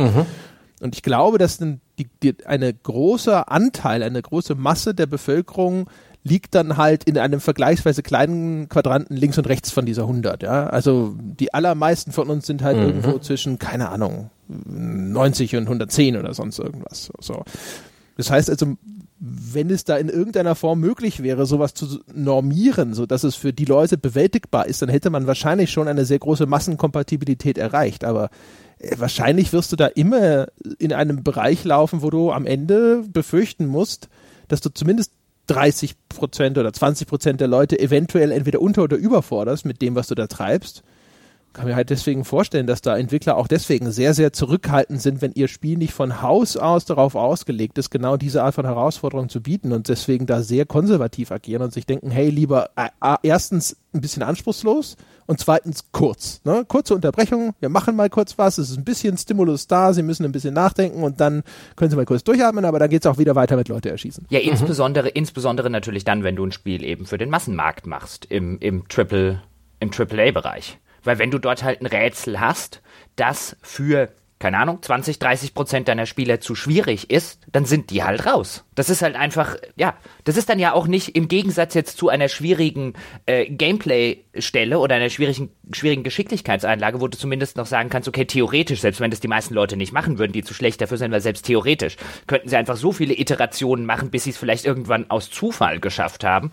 Aber wenn dein, wenn du halt wirklich so ein Logikrätsel hast, zum Beispiel, das halt einfach zu schwer für jemanden ist, hm, Und ich sag mal, wenn es für 20 Prozent der Leute zu schwer ist, sitzen andere 20 Prozent da und sagen, was ist das für ein einfacher Scheiß? Zumal ich glaube auch diese, das Bild, was du gerade gezeichnet hast, André, mit dem, mit der Durchschnittsverteilung des Intelligenzquotienten und so. Ich glaube selbst bei einer komplett durchschnittlich intelligenten Spielerzahl hast du extrem unterschiedliche Spielerfahrungen, weil wenn es wirklich um Rätsel geht und wenn die Rätsel auch im Vordergrund stehen in einem Rätselspiel, dann ist das, was der Spieler tut, Lernen. Er lernt die verschiedenen äh, Regeln und die verschiedenen Mechanismen und Bestandteile dieses Rätsels, die höchstwahrscheinlich immer weiter eskalieren und setzt die dann um. Und Leute lernen halt auf verschiedenste Art und Weise. Und vielleicht klickt's für einige überhaupt nicht, obwohl sie intelligent sind. Jetzt, äh, wenn man den IQ bedenkt und äh, bei manchen wird das halt vielleicht sogar trivial sein. Das ist extrem schwierig. Aber und ich glaube auch, das ist ein großer Grund dafür, dass auch diese der Rätselfokus eher im Indie-Bereich zu finden ist, wo ähm, Spieleentwickler eben nicht diese AAA-Produktion mit teuren Voice-Actern, mit teuren Zwischensequenzen, Renderfilmen, riesigen Spielwelten mit teuer erstellten Assets haben, sondern wo sie eben vielleicht 2D-Level haben mit Pixelgrafik, wo sie schnell iterieren können und praktisch sehr sehr viele Versuche durchmachen können, bis sie fertig sind. Interessant finde ich da zum Beispiel das Spiel Inside, was ja auch schon eine sehr gepolischte Produktion ist, schon eine, die für die Allgemeinheit gut spielbar ist, aber eben auch eine, die neben Jump'n'Run vor allen Dingen ein Rätselspiel ist, aber eben auf, auf ganz wunderbar elegante Art und Weise sein Regelwerk etabliert, ohne dass man es merkt. Zum Beispiel die Hunde, die definitiv auf dich zurennen und wo man dann an der ersten Stelle, wo die Hunde auf dich zukommen, auch dann, ne, an der zweiten Stelle, beim ersten Mal ist das Wasser im Weg und bei der zweiten Stelle merkt man dann eben sehr schnell, hey, wenn ich über diesen Zaun klettere, die Hunde nehmen einen Umweg. Ich habe hier definitiv ein Zeitfenster. Das finde ich herrlich. Das finde ich herrlich, wenn ein Spiel einem so ganz elegant Regeln beibringt, ohne es ihm zu, ohne es mir zu sagen oder irgendwie eine Texteinblendung oder dass irgendwie ein, äh, ein Uncharted-Charakter mir sagt, hey, schau mal da oben, ich glaube, du kannst den Hebel bewegen, sondern dass man praktisch dazu mit sanftem Druck dazu genötigt wird, zu lernen. Das ist fantastisch. Was man übrigens bei der IQ-Geschichte noch, wenn wir jetzt schon über den IQ reden, da muss man halt auch wirklich vorsichtig sein, weil es ist ja nicht so, zumindest aus den Studien, die in der Hinsicht gemacht wurden, dass der IQ einfach gleichmäßig über die ganze Welt verteilt ist, sondern es gibt extreme nationale Unterschiede. Und auch in der heutigen Zeit, wenn du dein Spiel nicht mehr nur für einen Markt machst, also es gibt dort auch im Internet, kann man irgendwie nachgoogeln, da gab es von, von Psychologieprofessoren und von äh, äh, Politikwissenschaftlern gab es Studien äh, und IQ-Studien in mehreren oder in etlichen verschiedenen Ländern und du hast einen Unterschied von, also ich gucke jetzt gerade auf eine davon, die äh, tatsächlich auf Studien basiert, von Rang 1 Hongkong, Durchschnitt 108 bis Rang 43 Äquatorial Guinea 59. Und auch das muss man übrigens, also ich will jetzt nicht sagen, die Leute aus Äquatorial Guinea sind alle dumm. Auch das muss man wieder mit, äh, und das sagen die Leute, die diese Studien gemacht haben, sagen das auch. Auch das muss man äh, äh, erheblich in einem kulturellen Kontext sehen, in einem finanziellen, in einem Bildungskontext und auch schlicht und ergreifend daran, dass ein in den westlichen Staaten entstandener IQ-Test vielleicht notwendigerweise aufgrund des sozialen Konstruktes überhaupt nicht den IQ tatsächlich bei äh, anderen sozial äh, äh, konstruierten Gesellschaften tatsächlich abbilden kann, wie er das jetzt im Westen zum Beispiel tut. Also da muss man vorsichtig sein, dass man irgendwie nicht sagt, auf sowas drauf guckt und dann einfach sagt irgendwie, oh, die ganzen Afrikaner sind alle dumm. Das sagt das nicht, aber da reden wir ja genau über diese Problemlösungen, die dann in Spielen gerne als Logikrätsel gemacht werden. Also auch da muss man vorsichtig sein, weil man eben nicht sagen kann, alle, was weiß ich, ich kann bei einem klassischen Logikrätsel, das ja auch vielen dieser IQ-Tests zugrunde liegt, kann ich einfach sagen, auf der ganzen Welt funktioniert das gleich. Daher des, der Disclaimer Disclaimer. Mhm. Ich habe ja erhebliche Zweifel an der Sinnhaftigkeit dieser IQ-Klassifikation und mhm. so weiter. Mal ein anderes Thema, ja, mal wild gesprungen. Äh, um mal das auszubauen, was wir das letzte Mal angefangen haben, nämlich äh, so, zu gucken, wo sind denn vielleicht Rätsel, wo man sie vielleicht nicht als solche erkennt oder so klassifizieren würde normalerweise. Was ist denn mit, ähm, also in Adventures kennen wir diese Form des Dialogrätsels, ne? also du musst irgendwie eine bestimmte Antwort geben, um irgendeine Figur zu überzeugen, irgendwas zu tun oder sowas und dann ist ein Rätsel gelöst und sowas. Ist, äh, ist der Rollenspiel Dialogbaum ist das auch ein Rätsel in Verkleidung? Wir sprechen normalerweise über solche Systeme eher im Kontext von Narration und Spielerfreiheit und Einfluss nehmen auf die Handlung. Und wir wundern uns oder beklagen auch häufig, dass der Spieler allerdings nicht wirklich Rollen spielt, sondern aber ergebnisorientiert antwortet. Das heißt, er spielt nicht, weil er konkurrent sein möchte mit einem erdachten Charakter oder sowas, sondern weil er denkt, wenn er diese Antwort gibt, dann ist ein gewünschtes Ergebnis herstellbar. Aber eingedenk dieser Tatsache müsste man nicht eigentlich die Dialogauswahl in vielen Rollenspielen zumindest auch als ein Rätsel klassifizieren, weil häufig der Spieler davor sitzt und sich überlegt, okay, ich möchte in dieser Situation entweder einen Kampf vermeiden oder irgendeine Figur überzeugen oder ähnliches und ich wähle meine, meine Dialogoptionen eigentlich aus, weil ich glaube, aus dem Kontext ersehen zu können, dass ich damit einen gewünschten Erfolg erziele? Ich würde sagen, nein. Denn für ein Rätsel, damit es ein solches ist, muss meiner Meinung nach das Ergebnis wirklich auch durch Nachdenken bereits äh, herstellbar sein. Das heißt, ich sehe die Einzelteile, ich erkenne die Regeln dieses, dieses Spiels, dieses Rätsels und ich kann eine Lösung im Kopf formulieren und dann ausüben. Und in vielen dieser Rollenspiel-Skill-Checks, dieser Dialogbäume, kann ich das nicht. Ich würde diese Sachen eher als Glücksspiel bezeichnen, wo man ein Stück weit vielleicht seine eigenen Chancen beeinflussen kann, indem man eben die Charakterwerte kennt und ein bisschen auf die Narration achtet. Aber das sind für mich narrative Lootboxen. Ha? Das hat doch nichts mit Glücksspiel zu tun. Doch, das ist ein Stück nee. weiter noch. Ist doch ein Glücksspiel. Nenn mir doch mal bitte du den Rollenspiel. Auf einen, nee, nenn mir bitte, nenn mir bitte den konkreten, das konkrete Beispiel eines Rollenspiels, in dem das Skillsystem, äh, das Dialogsystem ein Glücksspielfaktor besitzt. Für mich war das Alpha-Protokoll. Da hatte ich bei allen Dialogen die Auswahl zwischen Arschloch A, Arschloch B und Arschloch C. Ja, aber die waren ja also egal. alles, die waren ja weiß ich, Das weiß ich doch nicht. Das weiß ich doch nicht, während ich es spiele ob die, dass die egal sind. Das weiß ich, nachdem ich es dreimal durchgespielt habe. Aber äh, jedes Mal, wenn mich ein Rollenspiel vor so eine Dialogoption äh, stellt, oder sagen wir sowas wie Tyranny, wo es halt auch schon moralisch extrem schwierige Fragen zu beantworten gilt, mit, mit höchst fragwürdigen Ausgängen, wo man wirklich davor sitzt und denkt, okay, ich, ah, wie mache ich das? Es ist ein Stück, ich hoffe, ich komme zum Ergebnis A, wenn ich diese Antwort gebe. Und danach ist man entweder überrascht, ähm, und das ist ein tolles narratives Werkzeug, aber es ist kein Rätsel, meiner Meinung nach. Es ist eher eine Art Glücksspiel. Oder es ist ein schlechtes Rätsel. Wir haben ja drüber, wir haben, Moment, wir haben ja vorher schon drüber gesprochen, dass äh, manchmal in Adventures die schlechten Rätsel uns in, von der Informationsseite her vielleicht unterversorgen. Ja? Also, dass, dass wir denken, wenn wir A oder B tun, dann können wir den Ausgang herbeiführen können, aber es stellt sich raus, nein, du musst C und D tun und das erscheint uns unlogisch. Und ist das nicht das gleiche, wie wenn ich in L.A. Noir denke, okay, ich nehme die Antwort, ja, äh, ich will jetzt den, den Zeugen nicht verschrecken und dann benimmt sich mein Detektiv wieder wie der letzte Arsch, ja, und ich denke, what the fuck? Wieso hat mir keiner gesagt, dass das eine Arschloch-Option ist? Ja, aber das ist jetzt, das ist jetzt aber L.A. Noir. Also mir würden relativ wenig Rollenspiele, wenn du von Rollenspiel-Dialogbäumen redest, in der Regel, da haben sich ja auch Rollenspiele in den letzten Jahren, übrigens genauso wie Adventures, weiterentwickelt. Es gab ja früher, die Sierra Adventures waren ja berüchtigt dafür, dass du dort auch einfach zum Beispiel sterben konntest oder dich in Sackgassen manövrieren konntest.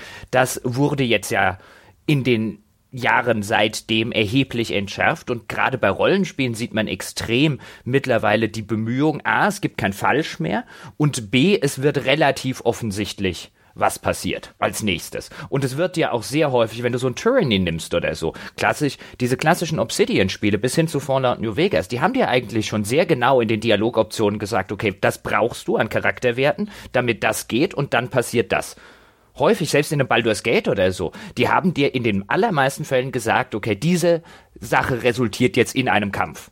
Oder diese Sache, wenn du die Probe bestehst, resultiert zum Beispiel nicht in einem Kampf. Da war eigentlich, das war weniger ein Rätsel, deswegen würde ich in der Hinsicht, wäre ich in der Hinsicht bei Sebastian, dass es weniger ein Rätsel ist, als mehr eine Überlegung, okay, welchen Ausgang hätte ich jetzt gerne, vielleicht in narrativer Form oder vielleicht in der Form von ich verspreche mir später noch irgendwas. Das würde ich aber weniger als Rätsel charakterisieren. Ähm, und ich glaube auch zumindest die guten Rollenspiel-Dialogbäume haben auch sehr, sehr wenig von Glücksspiel. Immer wenn ich denke, und das gibt es durchaus, gerade zum Beispiel auch bei diesen modernen Dialogsystemen, wo man dann irgendwie mehr oder weniger, du hast Alpha Protocol schon genannt, wo man sich ja auch so ein bisschen an den BioWare-Systemen orientiert hat, dass man eher so eine grundlegende Gesprächsrichtung vorgibt und nicht mehr die komplette Antwort auf dem Bildschirm liest. Wenn man da dann häufig oder zu häufig denkt, warte mal, das war nicht das, was ich gerade ausgewählt habe, was zur Hölle sagt der Typ, dann ist das schlechtes Game Design. Aber auch zum Beispiel ein Dragon Age Inquisition, das sagt dir an den entscheidenden Stellen immer wieder auch einen Maßeffekt. Okay, wenn du das jetzt auswählst, ja, dann kriegst du Partymitglied XY nicht. Such dir jetzt aus, was davon willst du haben. Und es gibt eher selten die Sache, okay, ich will, dass das passiert und ich muss jetzt wirklich durch den Dialogbaum durchrätseln. Da fallen mir sehr wenig Beispiele ein, wenn mir überhaupt eins einfällt. Ich nenne mal eins. Was ist denn mit Sex in Mass Effect? Ja, du stellst fest, äh, Jochen haben wir schon ge gesagt, du möchtest die blaue knattern. Und jetzt willst du diesen gewünschten Ausgang herstellen. Und ist das nicht auch etwas, wo du eher so ein bisschen. Ich muss nur die Knattern-Dialoge auswählen. Ja, aber es, es, es, kann ja ein seichtes Ding sein. Aber ist, wo ist der große Unterschied zu so einem Dialogrätsel in einem Adventure, wo es ja eigentlich dann auch darum geht, rauszufinden, was ist denn die richtige Antwort, um hinterher diesen Ausgang herbeizuführen? Also bei Adventures ist das Dialogrätsel aber meist nur ein Teil. Jemanden dazu überzeugen, irgendeine Aktion durchzuführen, die wiederum Teil eines Rätsels Lösung ist. Es gibt sogar einen, diesen Begriff. Wir haben einen Begriff dafür, nämlich Dialogrätsel. Es gibt auch den Begriff Schalterrätsel, der völlig falsch ist. Schalterrätsel sind äh, Füllmaterial, sind Schnitzeljagden, sind Beschäftigungstherapie, haben nichts mit Rätseln zu tun. Und trotzdem wird immer wieder in Spieleberichterstattung von Schalterrätseln geschrieben. Müssen wir zu unserer äh, Rätseldefinition nochmal zurückkehren. ja. Aber wenn wir mal ganz kurz beim Mass Effect und beim Sex zum Beispiel bleiben, auch das empfinde ich nicht als Rätsel, denn auch da wenn ich das das erste Mal spiele, ich weiß ja gar nicht, dass ich dort überhaupt Sex haben kann. Das, das resultiert nicht aus einem Rätsel, nämlich Problem, ich möchte Sex mit der blauen oder der Quarianerin oder dem XY-Typen haben, sondern ich wähle Antwortmöglichkeiten auf und am Schluss liege ich mit dem im Bett. Oder ihr. du hast doch schon oft genug davon berichtet, dass du dann spätestens ab dem zweiten Teil zielgerichtet versucht hast, diese Dinge herzustellen. Ja, aber die waren, die musste man nicht mal zielgerichtet herstellen. Du musst beim Mass Effect echt aufpassen, dass du nicht früher oder später mit jemandem im Bett landest. das große, das große Problem von Mass Effect 2 war, du konntest viel zu schnell mit Leuten im Bett landen. Also ich habe das ja immer so gespielt, dass ich eben nicht mit jemandem im Bett gelandet bin. Ich, weiß nicht, ich, hatte, ich finde, ich finde, es ist zumindest schon irgendwie, also auch vielleicht selbst wenn es jetzt von nicht so beabsichtigt ist, aber von der Art und Weise, wie ich das als Spieler spiele, also in wie vielen, ich sitze häufig in Rollenspielen auch da und denke mir so, okay, welche Antwort, Option führt dazu, dass ich von dem jetzt diese Quest bekomme. Ja, Weil ich sage nicht, dass das irgendwie eine besonders anspruchsvolle Herausforderung ist oder sowas, aber das ist ja auch so ein Ding, okay, ja, ich habe hier offensichtlich eine Aufgabe bekommen, die mir sagt, äh, wie kann ich jetzt in diese, welche Dialogoption ist sozusagen die richtige.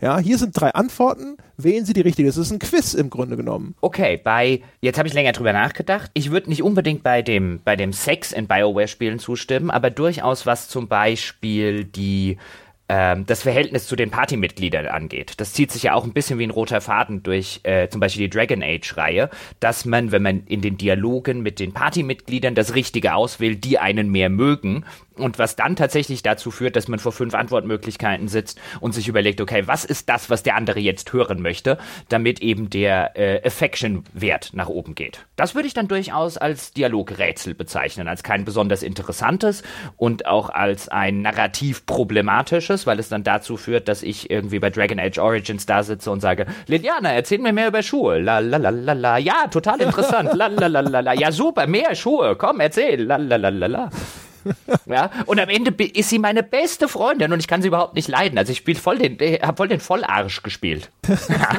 so erzähl mir mehr von deinen Problemen, du dumme Nuss. Ich meine, dass man, dass man, dass man, dass man, um die Sympathie eines anderen Menschen zu gewinnen, sich vielleicht auch irgendwelche Dinge anhört, die einen dich tatsächlich wirklich interessieren. Ich sag mal, das ist nicht das unrealistischste Game Design, von dem ich je gehört habe. ja, aber das basierte halt wirklich ausschließlich auf, jeder erzählt mir seine Lebensprobleme und so. Bei dem einen würdest du halt schlicht und ergreifend sagen, du wirkst ja wie ein ganz netter Mensch, aber so gut will ich mit dir nicht befreundet sein. ja, aber dann hat sie besser mit dem Bogen geschossen und das war ja handfester Vorteil. Ja, siehst du, ne? Das, das, das ändert alles. Ja, definitiv. Ja. Affection musste überall maximiert werden. Was ja dann später sogar noch insofern, wenn man das sagen will, wirklich problematisch wird, weil in späteren Spielen kommen dann ja auch noch Quests dazu, also Content, den du erst kriegst, ja, wenn du dich sehr, sehr gut mit diesen Figuren gestellt hast, was dann das sogar noch ein bisschen befördert, so dass es tatsächlich die Arschloch-Spielweise, ja, so tun, als würde man sich für jemanden interessieren, für den man sich überhaupt nicht interessiert, einfach nur, weil man den handfesten Bonus haben will. In der normalen zwischenmenschlichen Beziehung würde man ja jetzt sagen, jemand, der einfach die ganze Zeit nur Interesse an jemand anderem heuchelt, zum Beispiel, weil er ihn in die Kiste kriegen will oder weil er sich einen handfesten Vorteil davon verspricht, ist ein Arschloch. Bei vielen Spielen, die ein solches System haben, ist das ein sehr effektiver Spieler. Also ich habe langsam Kopf, äh, Muskelkarte vom Stirnrunzeln, ja. ja. ja, dann jetzt komm mal hier, Stange. Jetzt mal kommt jetzt, jetzt kommt die, die Gegenoffensive, ja, die Alternative für Puzzle-Design. Ich, ich denke, wir sollten noch ein bisschen über die äh, tatsächlich echten Rätselspiele sprechen. Ähm, ich denke mal, Witness und Portal sind zwei absolut fantastische Beispiele.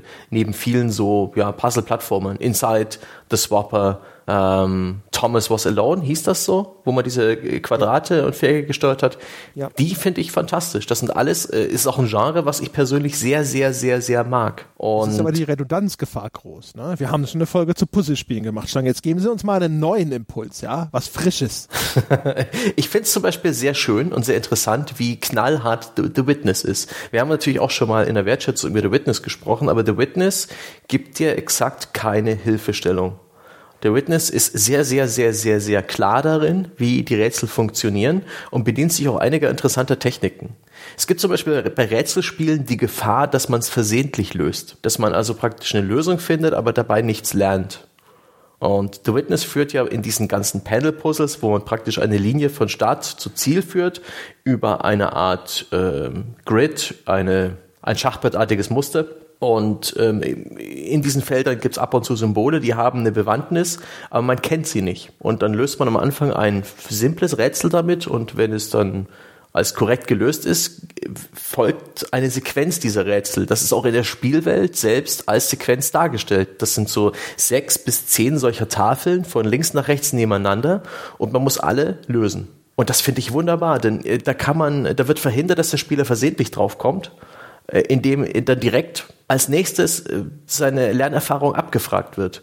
Und wenn er das Rätsel Nummer eins versehentlich gelöst hat, wird er spätestens bei Rätsel, oder wenn er da die falsche Erkenntnis draus gezogen hat, was bei The Witness tatsächlich möglich ist, wird es dann irgendwann im Verlauf dieser Sequenz auf die Probe gestellt. Und er muss dann irgendwann sich eingestehen, halt nein, was ich gerade gelernt habe, das stimmt nicht. Sonst würde jetzt das Rätsel hier korrekt gelöst sein, aber das tut's nicht. Ich habe irgendwas falsch verstanden. Und das finde ich wunderbar. Das ist gleichzeitig extrem brutal, weil dir dieses Spiel wirklich nichts, aber auch gar nichts in die Hand gibt, wenn man dann tatsächlich irgendwann mal feststeckt. Es, es, es gibt keine, keinerlei Hilfe, keinen Leichtmodus, kein Hint-System und äh, ich habe das sehr, sehr, sehr, sehr genossen. Und gleichzeitig ist es eben auch eine Entscheidung, das Rätsel ausschließlich in diesem Grid-System zu halten. Die Tipps für die Rätselslösungen sind teilweise auch woanders in der Spielwelt versteckt, aber mechanisch macht man immer nur das eine. Äh, das ist in dem Sinne gut, weil das einen praktischen digitalen Lösungsweg gibt. Es gibt praktisch nur eine Lösung oder nur sehr wenige mögliche Lösungsvarianten. Es gibt da dieses Spiel Crazy Machines oder ich weiß nicht, ob es da auch noch andere Namen dafür gibt. Das ist diese klassische 2D-Physikpuzzlei, wo man ja. so Basketbälle, ganz genau, wo man so Basketbälle und Tennisbälle in irgendwelche Körbe Körbe bringen muss und man benutzt dazu Laufbänder und, und Kerzen. Und die Kerzen können wieder mit ihrer Hitze Windräder antreiben und die treiben wiederum kleine Dampfmaschinen an und Glühbirnen und da baut man sich so praktisch so Rube Goldberg Machines, ja, so, so Kettenreaktionen. Und das war für mich stets eine etwas frustrierende Geschichte, weil das eine eher analoge Sache war. Da hatte man extrem viele Lösungswege, da konnte man sich zum Teil auch praktisch so hemdsärmlich durchwursteln, äh, manche Lösungen einfach brute forcen, erzwingen, indem man irgendwelche Systeme oder Mechaniken missbraucht hat und gar nicht so, äh, so elegante Lösungen hergestellt hat wie gedacht. Oder man wusste bereits des Rätsels Lösung, aber es gab so viele Möglichkeiten, die Einzelteile auf dem Bildschirm zu arrangieren und auch so fein zu justieren, dass es unglaublich frustrierend war, bis man es endlich gepackt hat und der Ball tatsächlich da gelandet ist, wo er landen sollte. Okay, aber Stange, in Ihrem endlosen Rambling-Beitrag, ja, ja äh, um ich das auf den Punkt zu bringen. Ich ramble gern. Was, was, was, was du sagen willst, ist im Grunde genommen, die, die Ralph Kostersche Game Design Philosophie. Also es gibt einen ganz bekannten Autor von mhm. einem frühen Standardwerk des Game Designs, Ralph Koster, der hat A Theory of Fun geschrieben. Äh, hatten Jochen und ich sogar mal vor, darüber separat zu sprechen. Vielleicht machen wir das irgendwann nochmal. Und eine Kernthese von Rev Costa ist, Spielspaß entsteht durch Lernen quasi. Also das, was uns am Spielen ja. Spaß macht, ist sozusagen die Ureigenschaft, der Drang des Menschen, neue Dinge zu lernen. Und das, was du gerade beschreibst, nämlich diese Lernerfolge, ja. Das Aneignen von Wissen oder Fähigkeiten und dann direkt Anwendung und zu sehen, dass ich tatsächlich was gelernt habe und das anwenden kann. Das ist das, was Spielspaß erzeugt. Mhm. Und jetzt abstrahiere ich das sozusagen ganz im kosterschen Sinne mal und äh, werfe die nächste steile These in den Raum. Wenn wir so, so Puzzlespiele sozusagen, wenn wir da sehen können, okay, hier haben wir diese Art von Lernen und dann wenden wir eben an, was wir glauben gelernt zu haben oder durchdrungen zu haben und dann haben wir ein Erfolgserlebnis. Das Ganze gilt auch, wenn es um motorische Skills zum Beispiel geht. Ich habe vielleicht eine bestimmte Abfolge erlernt oder das Reagieren auf bestimmte Impulse und ähnliches. Äh, ist das das? Kommen wir jetzt an diese Ralf Costa Stelle, wo wir feststellen, deswegen gibt es so viele Überschneidungen, deswegen kommen wir auch auf solche Ideen, wie zum Beispiel, ich kann, keine Ahnung, auch die, einen Bosskampf als Puzzle begreifen oder auch die, das Lesen eines Levels in einem Jump'n'Run als Puzzle begreifen. Liegt das daran, dass der, der Olle Costa recht hatte und dass es hinterher darum geht, dass man irgendwelche Lernerfolge in diesen Spielen erzielt und deren Anwendung diese Selbstbestätigung auslöst. Jochen Gebauer. Grundsätzlich und ganz fundamental würde ich dieser These auf jeden Fall zustimmen, denn ich glaube, das kann jeder bei dem für ihn passenden Spiel für sich beobachten. Also ich habe da schon immer wieder gerne Portal genannt, bei dem genau das eintritt, was Rev Costa sagt. Die Puzzle werden immer ein bisschen komplexer, die Rätsel werden immer ein bisschen komplizierter, es kommt immer noch eine in jedem neuen Raum kommt eine neue Mechanik dazu oder kommt ein neues Element hinzu und man fühlt sich immer gut und schlau, wenn man das, was man vorher erlernt hat, auf den neuen Raum anwendet, dann diese neue Mechanik, den neuen Aspekt noch hinzunimmt. Man steht am Anfang immer ein bisschen da, wie der Ochse vor dem Berg und sagt, hä, wie soll denn das funktionieren? Und 20 Minuten später fühlt man sich wie der schlauste Mensch auf dem Planeten. Das kommt aber, weil Sebastian jetzt The Witness genannt hat. Ich mag The Witness nicht, was weniger an The Witness liegt, sondern vielmehr an mir liegt. Denn es ist auch immer die Frage, wenn wir über Puzzle oder wenn wir über Rätsel sprechen, was ist denn ein Rätsel, was man gerne mag, was eine geistige Leistung involviert, an der man Freude hat. Wenn wir jetzt ganz einen Schritt zurückgehen und überhaupt nicht über Spiele reden, sondern über so diese klassischen Rätselseiten in Zeitungen zum Beispiel dieses klassische Rätsel, was es gibt mit, hier hast du irgendwie äh, äh, drei Würfelvorgaben und dann hast du irgendwie einen noch nicht zusammengebauten Würfel, wie rum musst du den zusammenbauen, damit am Ende das rauskommt, was du irgendwie haben willst, was noch so ein bisschen räumliches Denken erfordert. Das ist jetzt so ein Rätsel, wo ich jetzt natürlich, jeder Mensch ist ja nicht äh, von sich der Meinung, er ist ein Vollhonk, da gucke ich drauf und denke mir, das könnte ich lösen, das ist aber nichts, an dem ich Freude habe. Das mache ich nicht gerne. Ah, da drüben ist ein Kreuzworträtsel. Ah, lass mich das Kreuzworträtsel Rätsel machen. Das ist super. Und ich falte gerne im Kopf Würfel zusammen. Nein, ich ich das gefällt mir. Ich, ich mache das nicht. Ich sitze dann wirklich davor und denke mir, boah, das ist mir jetzt zu anstrengend. Da habe ich jetzt keine Lust. Das ist so die geistige Variante von, ich laufe jetzt einfach sieben Runden um den Sportplatz oder so. Ja, ich rede mir ein, ich könnte das und ich glaube auch, ich könnte das, aber das ist mir einfach zu anstrengend, habe ich keine Lust dazu. Das bereitet mir keine Freude. Und andere Dinge bereiten mir dann Freude. Und The Witness ist für mich so ein Spiel, was wie diese Würfel funktioniert. Für die Leute, denen sowas Spaß macht, das ist bestimmt ein total tolles Spiel. Das ist halt echt nur nicht meins. Und ich glaube auch, dass das der Grund dafür ist, dass die aller, allermeisten Rätselspiele in einer Nische existieren, weil sie eben per Design nur einen Bruchteil der, des Spielerpublikums überhaupt erreichen und befriedigen können. Und Wobei ja, wir ja festgestellt haben, haben, schon in unserer Puzzlespiel-Folge, dass das gar nicht so richtig ist, weil auf Mobile sind Puzzlespiele, Match 3 sei genannt, nicht unbedingt äh, klein oder nischig. Ja, aber ich meine jetzt wirklich Rätselspiele. Eskalierende Rätsel, die ein Regelwerk etablieren, es immer wieder neu arrangieren, äh, dich vor neue Herausforderungen stellen, dir Stöcke in den Weg werfen mit immer schwierigeren wirklich Rätsellevels. Was auf Mobile so süchtig macht und befriedigend ist, ist dieser hirnlose Mustererkennen-Loop von ja, aber was wir, was wir ja Rätsel, sondern Anspruch. Anspruch bedeutet mhm. Nische. Ne? Dark ja. Souls sozusagen wird immer Nische bleiben, solange es so schwer stimmt. ist. Rätselspiele in einem gewissen Anspruch. Ich glaube, das ist das Ding. Ja, aber wir, ich, ich glaube halt ganz grundlegend, um da mal einzuhaken, wir müssen schon ein bisschen auch bei dieser Costa-These, äh, äh, so fundamental ich ihr zustimmen würde. Ich glaube wirklich, wenn wir über Rätsel und Rätseldesign in Spielen sprechen, müssen wir wirklich ein bisschen differenzieren, was das für Arten ähm, von intellektuellen Herausforderungen sind. Denn es gibt einen Grund, warum viele Muster immer und immer wieder benutzt werden, wie jetzt zum Beispiel dieses Mastermind. Ähm, System, was es gibt, also von diesem uralten Spiel, wo irgendeine äh, unterschiedliche, unterschiedlich farbige ähm, Spielsteine irgendwo reinsteckt und man muss dann erraten, ja, welche, okay, das erste Feld ist rot, das zweite Feld ist irgendwas und so weiter und so fort. Was ja in sehr vielen Spielen gerade in Minigames Anwendung findet. Fallout zum Beispiel macht das. Die neuen Fallouts machen das in ihrem Hacky Minispiel. Das ist eine Mastermind-Variante. Da bedient man sich eines Spieles, das schon ewig und drei Tage existiert, auch früher schon für die Leute, die die Gnade der späten Geburt genießen. Früher hat man das halt wirklich mit so Spielsteinen und mit so kleinen Spielstäben gespielt, irgendwie im, im, im Kinder- und Freundeskreis.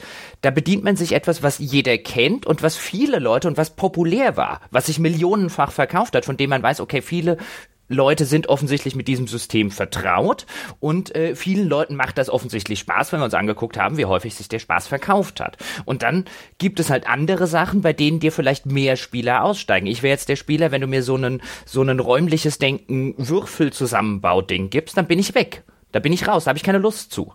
Ähm, bei The Witness jetzt, das funktioniert auf so einer ähnlichen Art und Weise, nicht auf einer mechanischen Art und Weise. Es ist ja kein Würfelzusammenbauspiel, aber das ist eines dieser Logikrätsel oder dieser, dieser Logiksysteme, bei denen ich davor sitze und mir denke, oh, alles klar. Da müsste ich jetzt das machen und das machen und das machen und dazu habe ich keine Lust, ich spiele was anderes. das Schieberätsel lässt auch viele Spieler ähm, erschreckt weglaufen. Nö, das glaube ich sogar nicht. So ein Schieberätsel ist was, was wirklich sehr viel. Ich würde eher ja? sagen, das ist was, was sehr viele Leute ähm, durchaus noch gutieren. Es kommt auf die Komplexität an. Ja. Ihr kennt doch diese, diese, diese, diese Verschiebepuzzles, wisst ihr, wo so ein Bild durcheinander ist, mhm. ein Feld oh ist frei. Gott. Oh die Gott, hasse oh ich wie die Pest. Weil das kann ich zum Beispiel überhaupt nicht.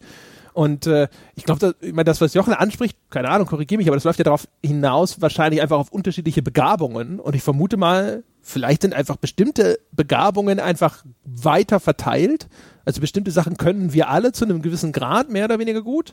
Und andere Sachen, die sind vielleicht viel stärker davon abhängig, auch zum Beispiel, welche Interessen man entwickelt hat. Oder dann hat man halt ein eher sehr Partikularinteresse entwickelt, wo man halt so da sitzt und sagt so, ja, sowas wie, keine Ahnung, jetzt nehmen wir mal The Witness, obwohl das ja auch ziemlich erfolgreich war, aber äh, das finde ich total toll.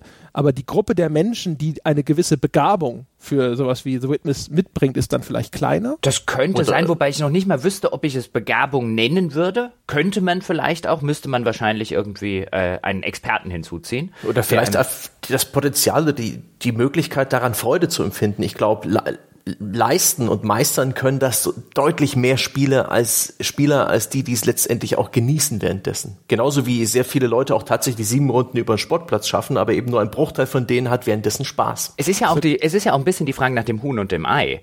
Bin ich jetzt zum Beispiel, also alles, was mit räumlichem Vorstellungsvermögen zu tun hat, hasse ich wie die Pest. Da bin ich auch nicht gut drin. Liegt es daran, dass ich daran keine Freude empfinde und deswegen nie Kompetenz entwickelt habe, oder liegt es daran, dass ich dazu keine Begabung besitze?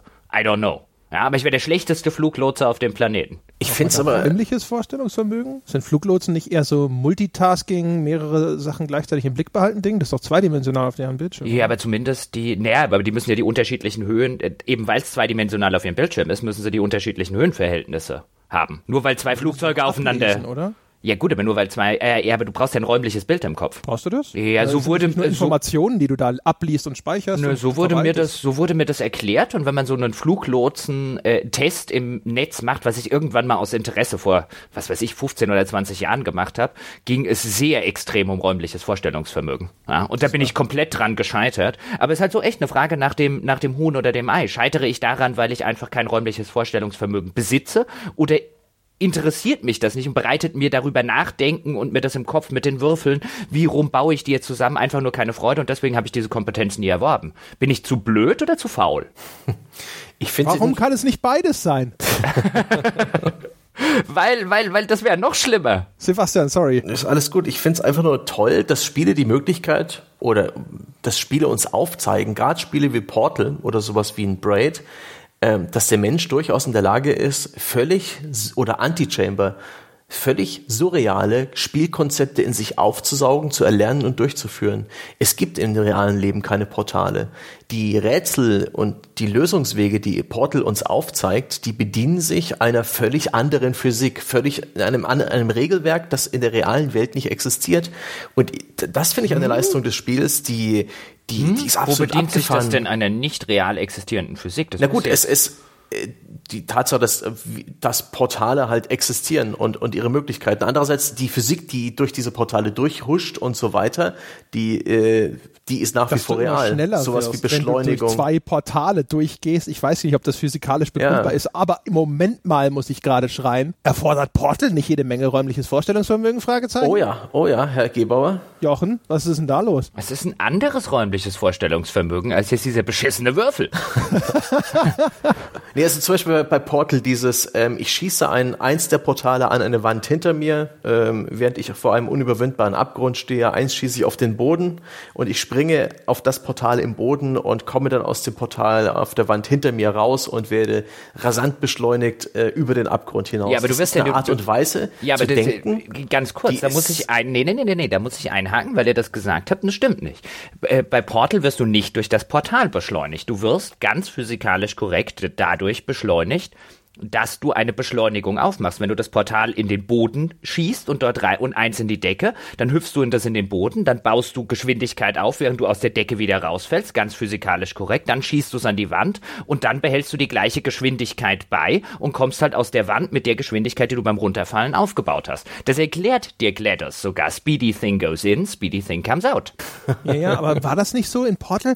Konnte man sich da nicht irgendwie über Gebühr beschleunigen, indem man so zwei Portale zu so einem Infinite Loop zusammengeschaltet hat und dann hat man da, also ich Aber das führt ja nie das zu irgendwas. natürlich, ja, es kann vor allem auch theoretisch einfach sein, dass das Spiel mir sagt, okay, das beschleunigt dann halt eben hoch bis zu der maximalen Fallgeschwindigkeit Mhm. und das sah für mich immer super schnell aus und äh, über Gebühr schnell aus, aber das ist dann vielleicht innerhalb der Spielfiktion in Ordnung. Das kann sein. Ja, aber Touché, du hast, äh, ich, ich muss mich jetzt auch wieder ein Stück wieder äh, winselnd zurückziehen in mein Schneckenhaus. Tatsächlich ist Portal lediglich eine Fingerübung dafür, wie leicht man äh, einen, eine unmögliche Regel mit einbaut in sein physisches Verständnis, nämlich die Existenz der Portale. Der Rest ist tatsächlich eigentlich recht intuitiv. Der Rest Aber ist komplett, komplett existierende Physik, weil sonst wird das Spiel nicht funktionieren.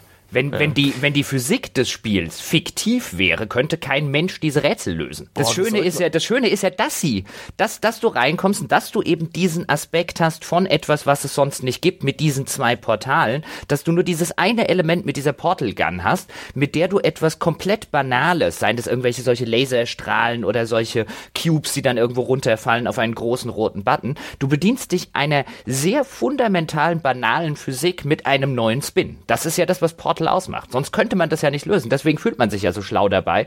Und da steht und sich denkt, wie soll denn dieser Laserstrahl je an diese Position in diesem Raum kommen? Aber dann tut er das physikalisch korrekt mit den Mitteln der Portal Gun. Das ist vielleicht sogar für ein Rätselspiel echt wichtig, dass es ein Stück weit nicht banal ist. Dass ich glaube, Talos, der Talos Principle von Crow Team hatte so ein Stück weit das Problem, dass die Spielmechanik, die grundlegende, nämlich verbinde Laserstrahlen miteinander, unglaublich banal war und unoriginell und nicht überraschend. Das hat mir nämlich, obwohl ich es prinzipiell verstanden habe, nach wenigen Levels bereits keinen Spaß mehr gemacht. Das empfand ich als mühsam und nicht sonderlich unterhaltsam. Banal, gewöhnlich. Portal hatte Portale. Herrlich. Ich weiß aber, ich weiß wirklich nicht, liegt es an den Portalen oder liegt es einfach daran, dass für dich Taylors Principle, das habe ich jetzt nicht gespielt, aber sowas war wie für mich der Würfel. Eine, ist das wirklich das, das gleiche Prinzip der intellektuellen Herausforderung wie bei einem Portal?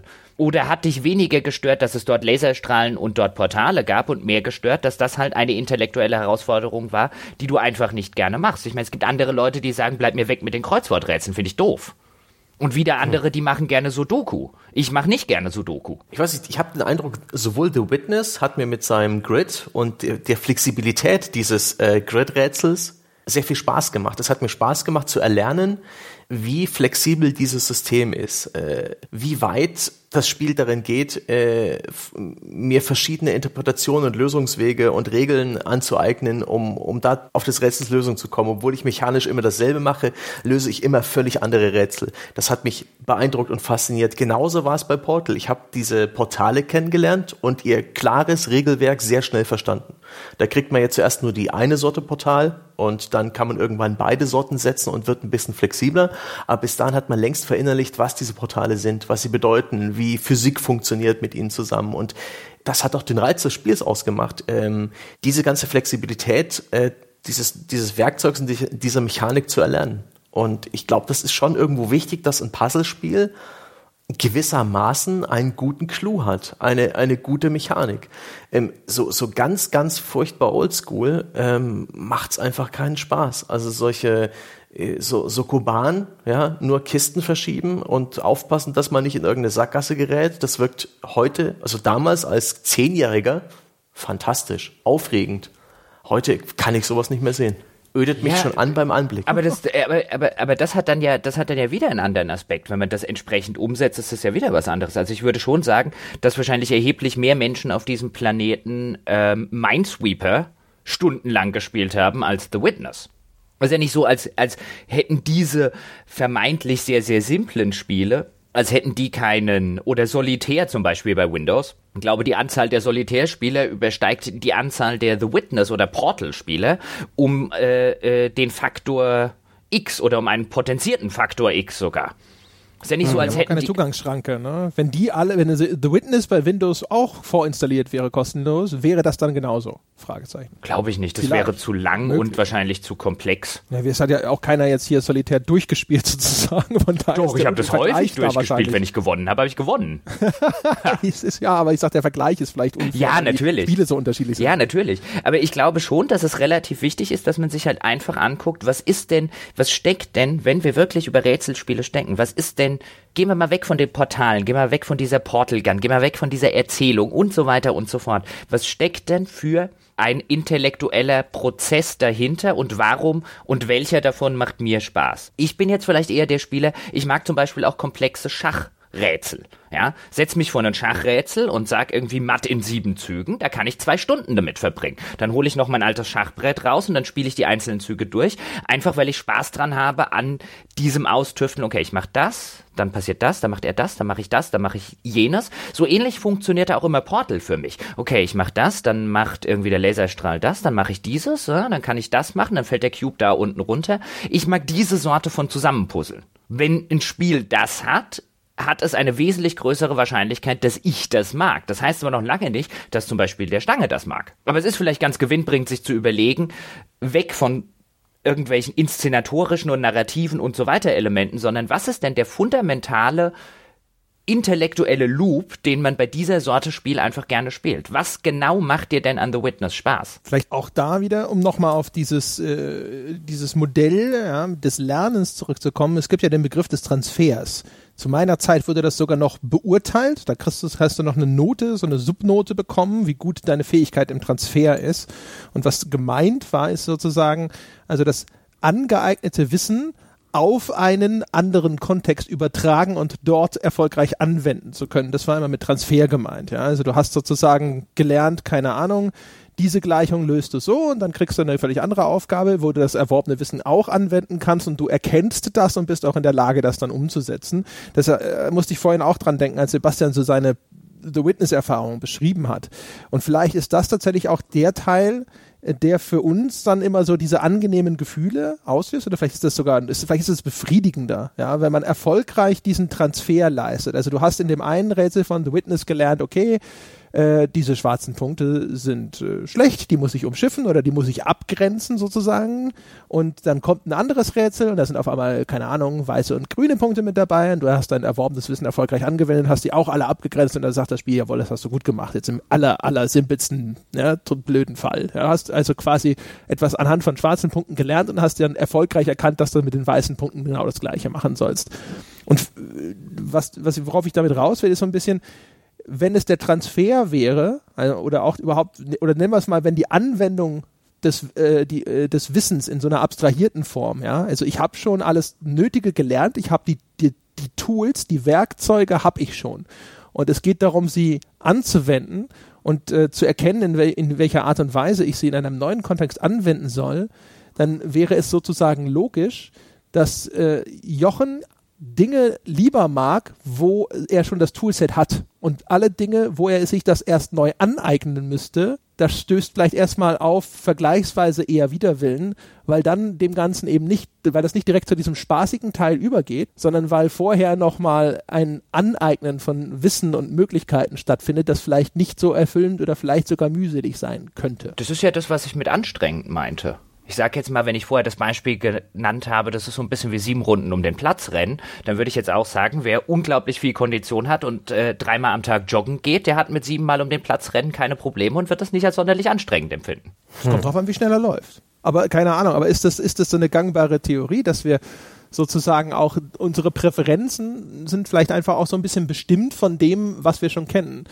Also das ist ja so ein Ding, wenn ich überlege, das hatten wir schon mal, weil ich gesagt habe, ich habe früher gerne Echtzeitstrategie gespielt und seitdem ich da aber da so rausgerutscht bin, wenn ich jetzt wieder ein Echtzeitstrategie-Spiel anfangen soll, dann habe ich erstmal so einen gewissen Widerwillen.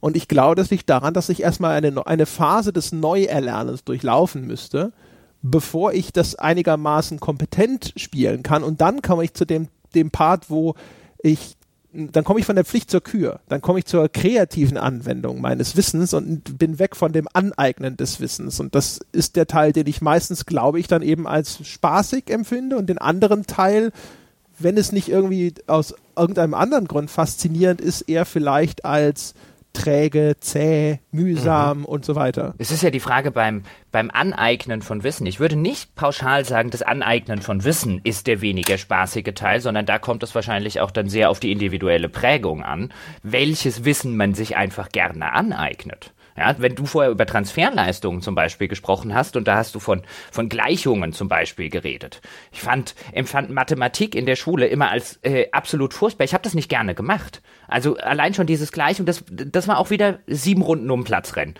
Ja, und meine Transferleistung bestand darin, ja, Melanie kann das total super. Ich wende das, oh wende das erworbene Wissen transferhaft an und schreibe es morgen von ihr in der Straßenbahn ab. Ja, das war eine tolle Transferleistung. Ich hätte dafür wirklich viele Punkte kriegen müssen.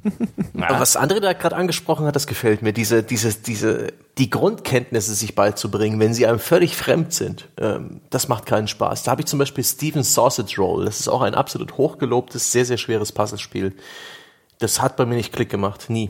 Und ich habe mir jetzt auch in Vorbereitung auf die Folge durchgelesen, wo denn die, die großen Geistesblitze dieses Spiels sind. Und da habe ich auch Dinge gelesen, wo dann im, in der zweiten Welt äh, Momente kommen, wo der Spieler plötzlich begreift, okay, ich kann mit meinem Gabelstapler ja auch die Würste senkrecht aufspießen und danach bewegen. Oder ich kann Würste auf meinem Gabelstapler transportieren, die aus der Höhe gefallen sind und andere Sachen. Das ist der Moment, wo ich bereits die Grundregeln beherrsche und mir das Spiel aufzeigt, wie viele Möglichkeiten ich eigentlich habe. Es gibt die Möglichkeit, es gibt, du hast ja noch Handlungsmöglichkeit C, über die du noch nie nachgedacht hast. Aber hier versperren wir dir den Weg für Handlungsmöglichkeit A und B und wir machen es ziemlich offensichtlich, dass es hier noch eine andere Möglichkeit gibt und sowas liebe ich. Und ich kann mir auch vorstellen, dass Portal deswegen so gut angekommen ist, auch in einer etwas breiteren Spielermasse ist, weil wir alle bereits das Grundhandwerk eines Shooters beherrschen. Wir können alle super gut schießen, uns im 3D-Raum bewegen, wir können 3D Ähm, super ableisten. Das geht uns leicht von der Hand. Ja, aber wenn setzt jemanden, These, der gern Sudoku spielt, dahin, der noch nie einen Ego-Shooter gespielt hat, und der wird keinen Spaß an Portal haben. Mm -mm ich glaube, deine These funktioniert nicht, Sebastian. Wenn deine These, wie du gerade gesagt hast, es macht nur Spaß die Anwendung, aber das Erlernen nicht, dann müsste nach deiner These müsste keiner von uns Shooter spielen können und keiner von uns äh, äh, irgendwie sich mit 3D Action Adventure und so weiter auskennen würden. Warum? Warum kennen wir uns denn damit aus, wenn es keinen Spaß macht, das gelernt zu haben? Warum haben wir es denn ja, Moment, dann gemacht in unserer Freizeit? Nicht notwendigerweise weil erstens, es kann ja sein, dass das Erlernen keinen Spaß gemacht hat, aber sozusagen das, das, das Endziel, dieses Spiel spielen zu können, war es wert, dass wir diese Phase durchlaufen haben. Ne? Uns hat die, der Gedanke des Shooter-Spielens so fasziniert, dass wir das gemacht haben und vielleicht ist es auch sozusagen initial schon zu einem Grad beherrschbar, an dem wir, wo wir sagen, das reicht schon, um halt, weil man noch nie Shooter gespielt hat, auch schon mit dieser Art von Spielerfahrung Spaß zu haben. Als der erste Shooter mit Mauslook bei mir aufschlug. Das weiß ich noch ganz genau. Das war nämlich ein, ich glaube, Terminator Future Shock war das. Eines von diesen Terminator-Spielen von Bethesda. Vorher konnte man immer nur mit Tastatur spielen und man konnte sich nicht unabhängig von der Bewegungsrichtung umsehen, wie es sozusagen ja jetzt heute auch üblich ist. Und ich habe das Ding sofort hinterher nach einer Stunde weggestellt. Ich bin damit nicht klargekommen. Ich fand das beschissen. Das hat mir keinen Spaß gemacht. Null. Und das von daher, und jetzt hinterher, jetzt wo ich diese, diese, diese Fähigkeit, diese Kapazität habe ich dann halt mir angeeignet und inzwischen ist das natürlich kein Problem, ja. Aber man kann auch da über diese, diese Lernhürde, da kann man schon stolpern. Das kann auch keinen Spaß machen. Das würde ich, ich würde ja nicht sagen. Meine These war die ganze Zeit nicht, dass man darüber nicht stolpern kann. Meine, ich habe lediglich der These widersprochen, dass es a priori oder per se das Lernen oder das Erlernen keinen Spaß macht. Welche, Nee, das ist, welche das ist auch richtig. Vielleicht muss man das auch eingrenzen und einfach sagen, weniger Spaß. Nein, das würde ich auch nicht eingrenzen. Ich würde nicht sagen, das macht per se weniger Spaß oder a priori weniger Spaß. Ich würde sagen, je nach individueller Prägung und je nach individueller Begabung und je nach individueller Sozialisierung macht einem das Erlernen von X Spaß, aber das heißt noch lange nicht, dass einem das Erlernen von Y Spaß machen müsste. Ja, das kommt noch hinzu. Aber es gibt ja auch zum Beispiel einen Grund, dass die ganzen Handbücher verschwunden sind. Und die Handbücher waren ja im Grunde genommen ein externali externalisiertes Aneignen von Wissen, sozusagen en bloc. Und man hat inzwischen festgestellt, keiner keiner in Anführungsstrichen, hat Bock da drauf, sondern sie wollen das in kleinen Häppchen äh, beigebracht bekommen und dieses kleine Häppchen wollen sie direkt anwenden können. Wir haben das Design von Zelda gelobt, dass dir ein neues Objekt an die Hand gibt und es sich direkt benutzen lässt und dass es sehr, sehr befriedigend ist und so. Also ich habe das Gefühl, so ein bisschen zumindest an dieser grundlegenden These dürfte durchaus was dran sein, dass dieses Größe angelegte Aneignen von Wissen. Auch zum Beispiel die Spiele, die erfolgreich sind und die wir geil finden, sind häufig simpel, sind klar. Dinge, die wir loben als meisterhaft, ist häufig, wenn es jemand schafft, eine sehr simple Spielmechanik zu etablieren und dann die Herausforderungen zu variieren, während aber diese Kernspielmechanik im Grunde genommen also gleich bleibt. Nimm Mario zum Beispiel, wo so wieder ganz simples Beispiel. Du kannst springen und laufen. Und das ist deine Kernspielmechanik. Und trotzdem variieren wir diese Herausforderungen in der Variation der Umwelt, die du mit diesem simplen erlernten Toolset meistern musst. Am Anfang springst du auf eine Schildkröte, hast du gelernt. Und dann kommt auf einmal ein Abgrund und da ist eine fliegende Schildkröte drüber und du kannst erkennen, ich kann auf diese Schildkröte springen. Ich habe gelernt, wenn ich auf diese Schildkröte springe, werde ich nochmal extra hochkatapultieren und so kann ich diesen Abgrund überwinden. Juhu, Erfolg, super. Das widerspricht trotzdem nicht äh, meinem Widerspruch der These, offen gestanden. Ich habe ja nur gesagt, dein Widerspruch widerspricht auch der These nicht so richtig. Nee, aber die. These, also die These halte ich offen gestanden für Blödsinn. Ähm, äh, Zumal es, zumal es für ein paar von den Sachen, die du jetzt einfach schon genannt hast, einfach eine ganz andere Erklärung gibt, dass die Handbücher verschwinden in einem Zeitalter, in dem immer weniger äh, ähm, auf Papier gelesen wird und in dem mittlerweile auch Romane und so weiter, die sich verkaufen, wenn man auf irgendwelche Bestsellerlisten guckt, in einem äh, verschwindend geringen Maßstab zu dem setzen, was es vielleicht irgendwann mal vor 40 Jahren war, ist klar, dass Handbücher verschwinden oder sollte zumindest keinen überraschen, dass Handbücher verschwinden, wenn ein Medium rausfindet, dass es das Ganze auch spielerisch, nämlich ein Medium-Spiel, auch spielerisch erklären kann, ist äh, keinerlei Beleg für die These, äh, dass die Leute nichts lernen wollen. Das ist einfach eine Frage des Lernens. Ja?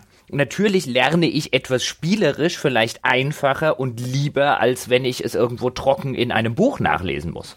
Aber das bedeutet noch lange nicht, oder viele Leute lernen das vielleicht so rum lieber oder einfacher.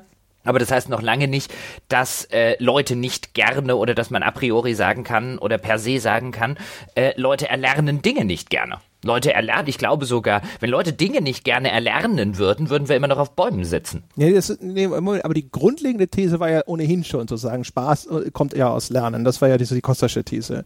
Und die Modifikation der These war ja, dass das, das Aneignen sozusagen von, ich weiß nicht, Wissen, ich nenne es jetzt mal im weitesten Sinne Wissen, ja, weniger Spaß macht als die Anwendung von Wissen. Ja, Das dem würde ich, dem ja. würde ich so pauschal nicht zustimmen. Das hätte ich gerne begründet. Zwar nicht nur Einfach aus der anekdotisch. Beobachtung heraus abgeleitet sozusagen. Ne? Also ich meine, keine Ahnung. Ich meine, äh, dann oder kennen wir denn ein Gegenbeispiel?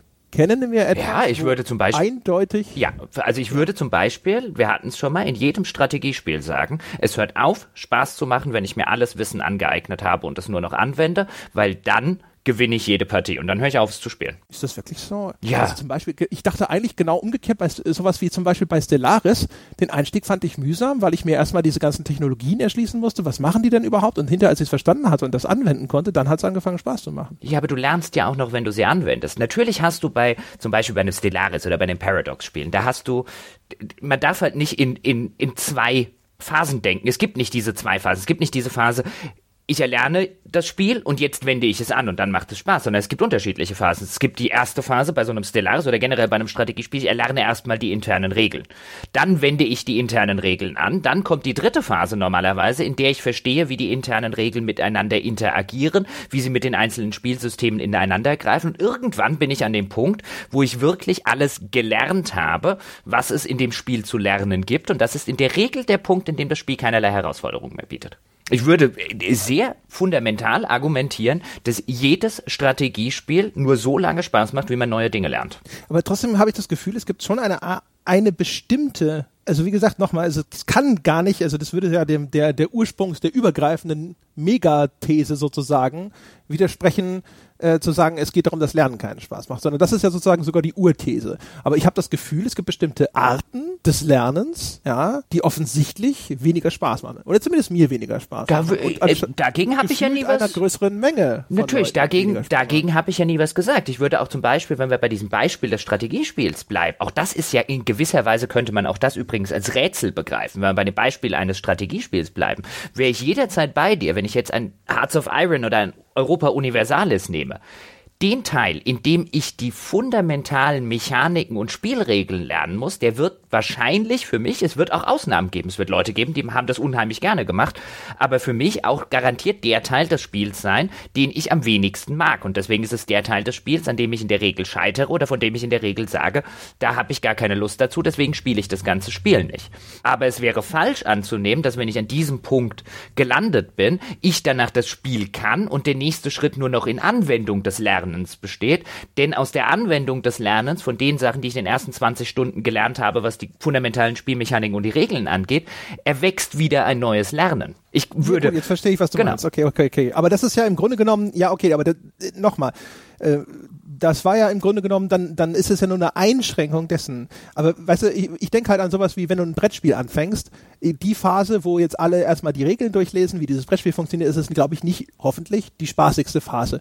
Und jetzt geht's ja darum, sozusagen, okay, dann hast du eine weitere Einschränkung dafür, aber da trotzdem, jetzt aus, auch aus dem, was du gesagt hast, könnte man doch nicht trotzdem dann halt in, in einem engeren Rahmen ableiten. Es gibt eben dann eben dieses, dieses Lernen von dieser Grundkompetenz, von diesen Grundregeln oder sowas, dass das ein Teil ist von, äh, von Lernen, den man nicht so toll findet. Das heißt, sobald, solange man noch wirklich so hilflos ist. Vielleicht fängt der Spaß da an, wo man einen gewissen Überblick hat oder sowas. Und das stellt sich halt bei diesen simplen, klaren Spielen, auch ein Portal sozusagen, diese Grundmechanik ist ja sehr, sehr schnell und intuitiv erlernbar, größtenteils zumindest, äh, stellt sich der Spaß einfach schneller ein. Ich habe schon immer noch das Gefühl, dass es so in diese Richtung, weißt du, so einfach vom Empfinden und auch anhand dieser ganzen Beispiele, dass das durchaus da irgendwo ein Hase im Pfeffer liegen könnte, zumindest.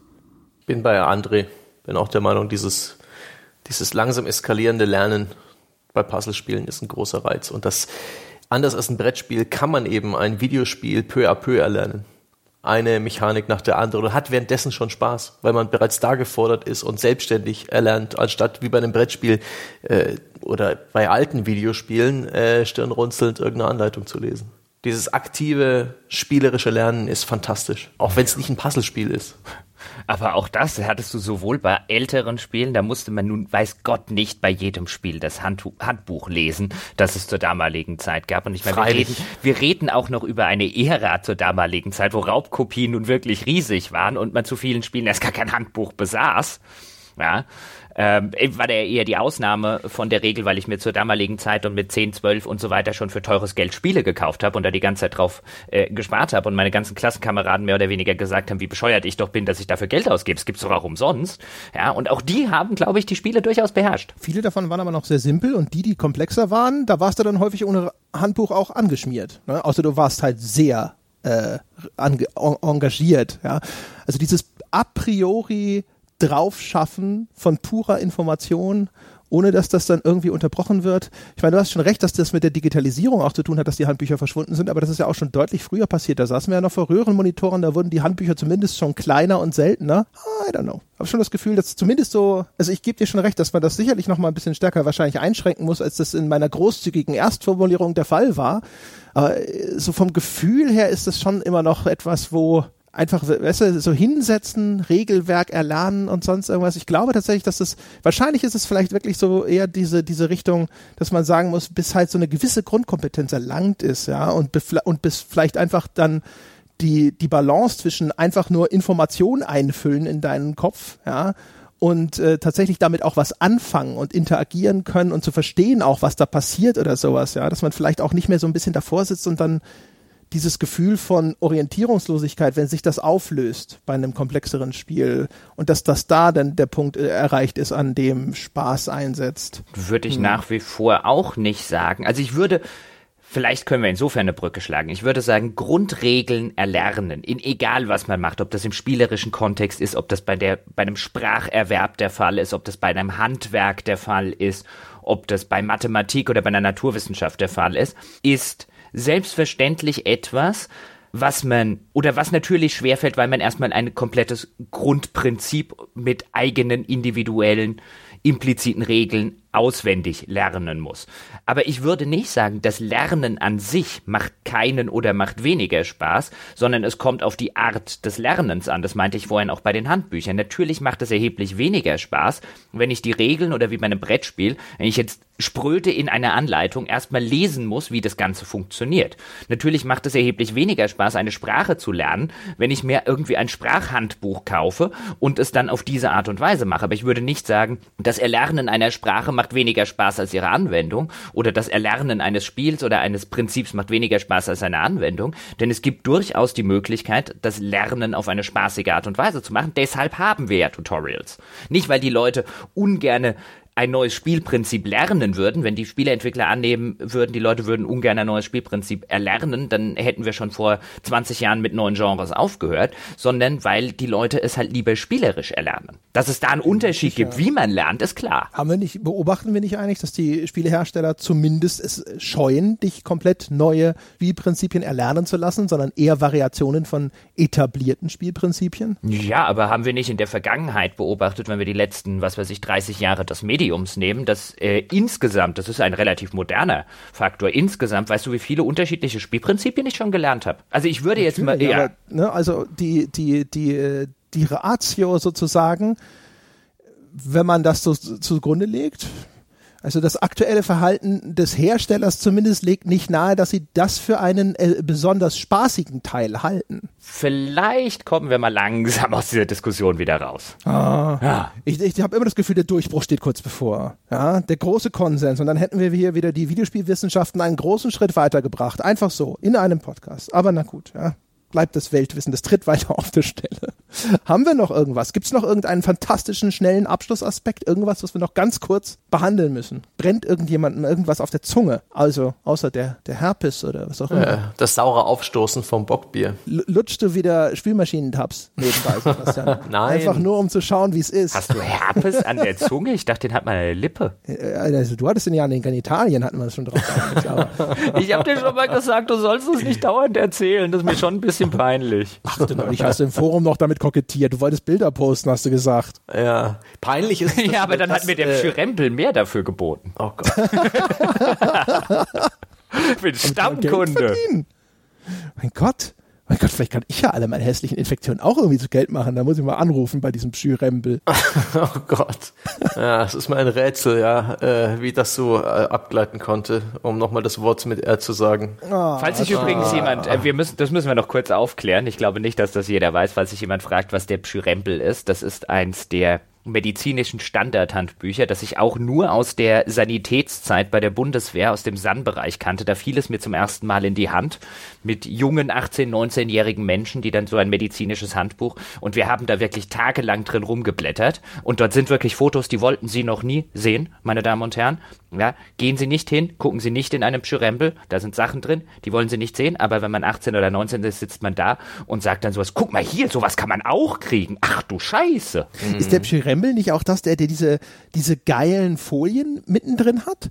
So, hm. so Klarsichtfolien, wo so übereinander gelegt so, ich glaube, Gefäßsysteme dargestellt sind, in mehreren Ebenen, die man dann so auseinanderklamüsern konnte? An Folien kann ich mich nicht erinnern. Ich kann mich nur wirklich an sehr, sehr widerliche Dinge erinnern, die man sich einfangen kann. Mir war so. Mhm. Ist übrigens die beste ja, Werbung, wenn man, wenn man Jugendliche für Safer Sex, man sollte ihnen statt irgendwelche Aufklärungsbroschüren einfach den Pschyrempel in die Hand drücken. Ja? Na, es ist, hat ja schon bei den Zigarettenpackungen nicht so 100% funktioniert. Oh, wenn da die Fotos aus dem Pschyrempel drin wären. Ich glaube, ich weiß ja nicht, also sind die da nicht drauf? Nein, der ist, der, also in meiner Erinnerung, ja, ist der noch viel schlimmer. okay. Ich erinnere mich nur an so, es war so ein großes blaues Buch und das hatte diese Folien und die fand ich toll als Kind. Vielleicht, äh, ein Glück habe ich vielleicht nicht weiter drin geblättert, wer weiß.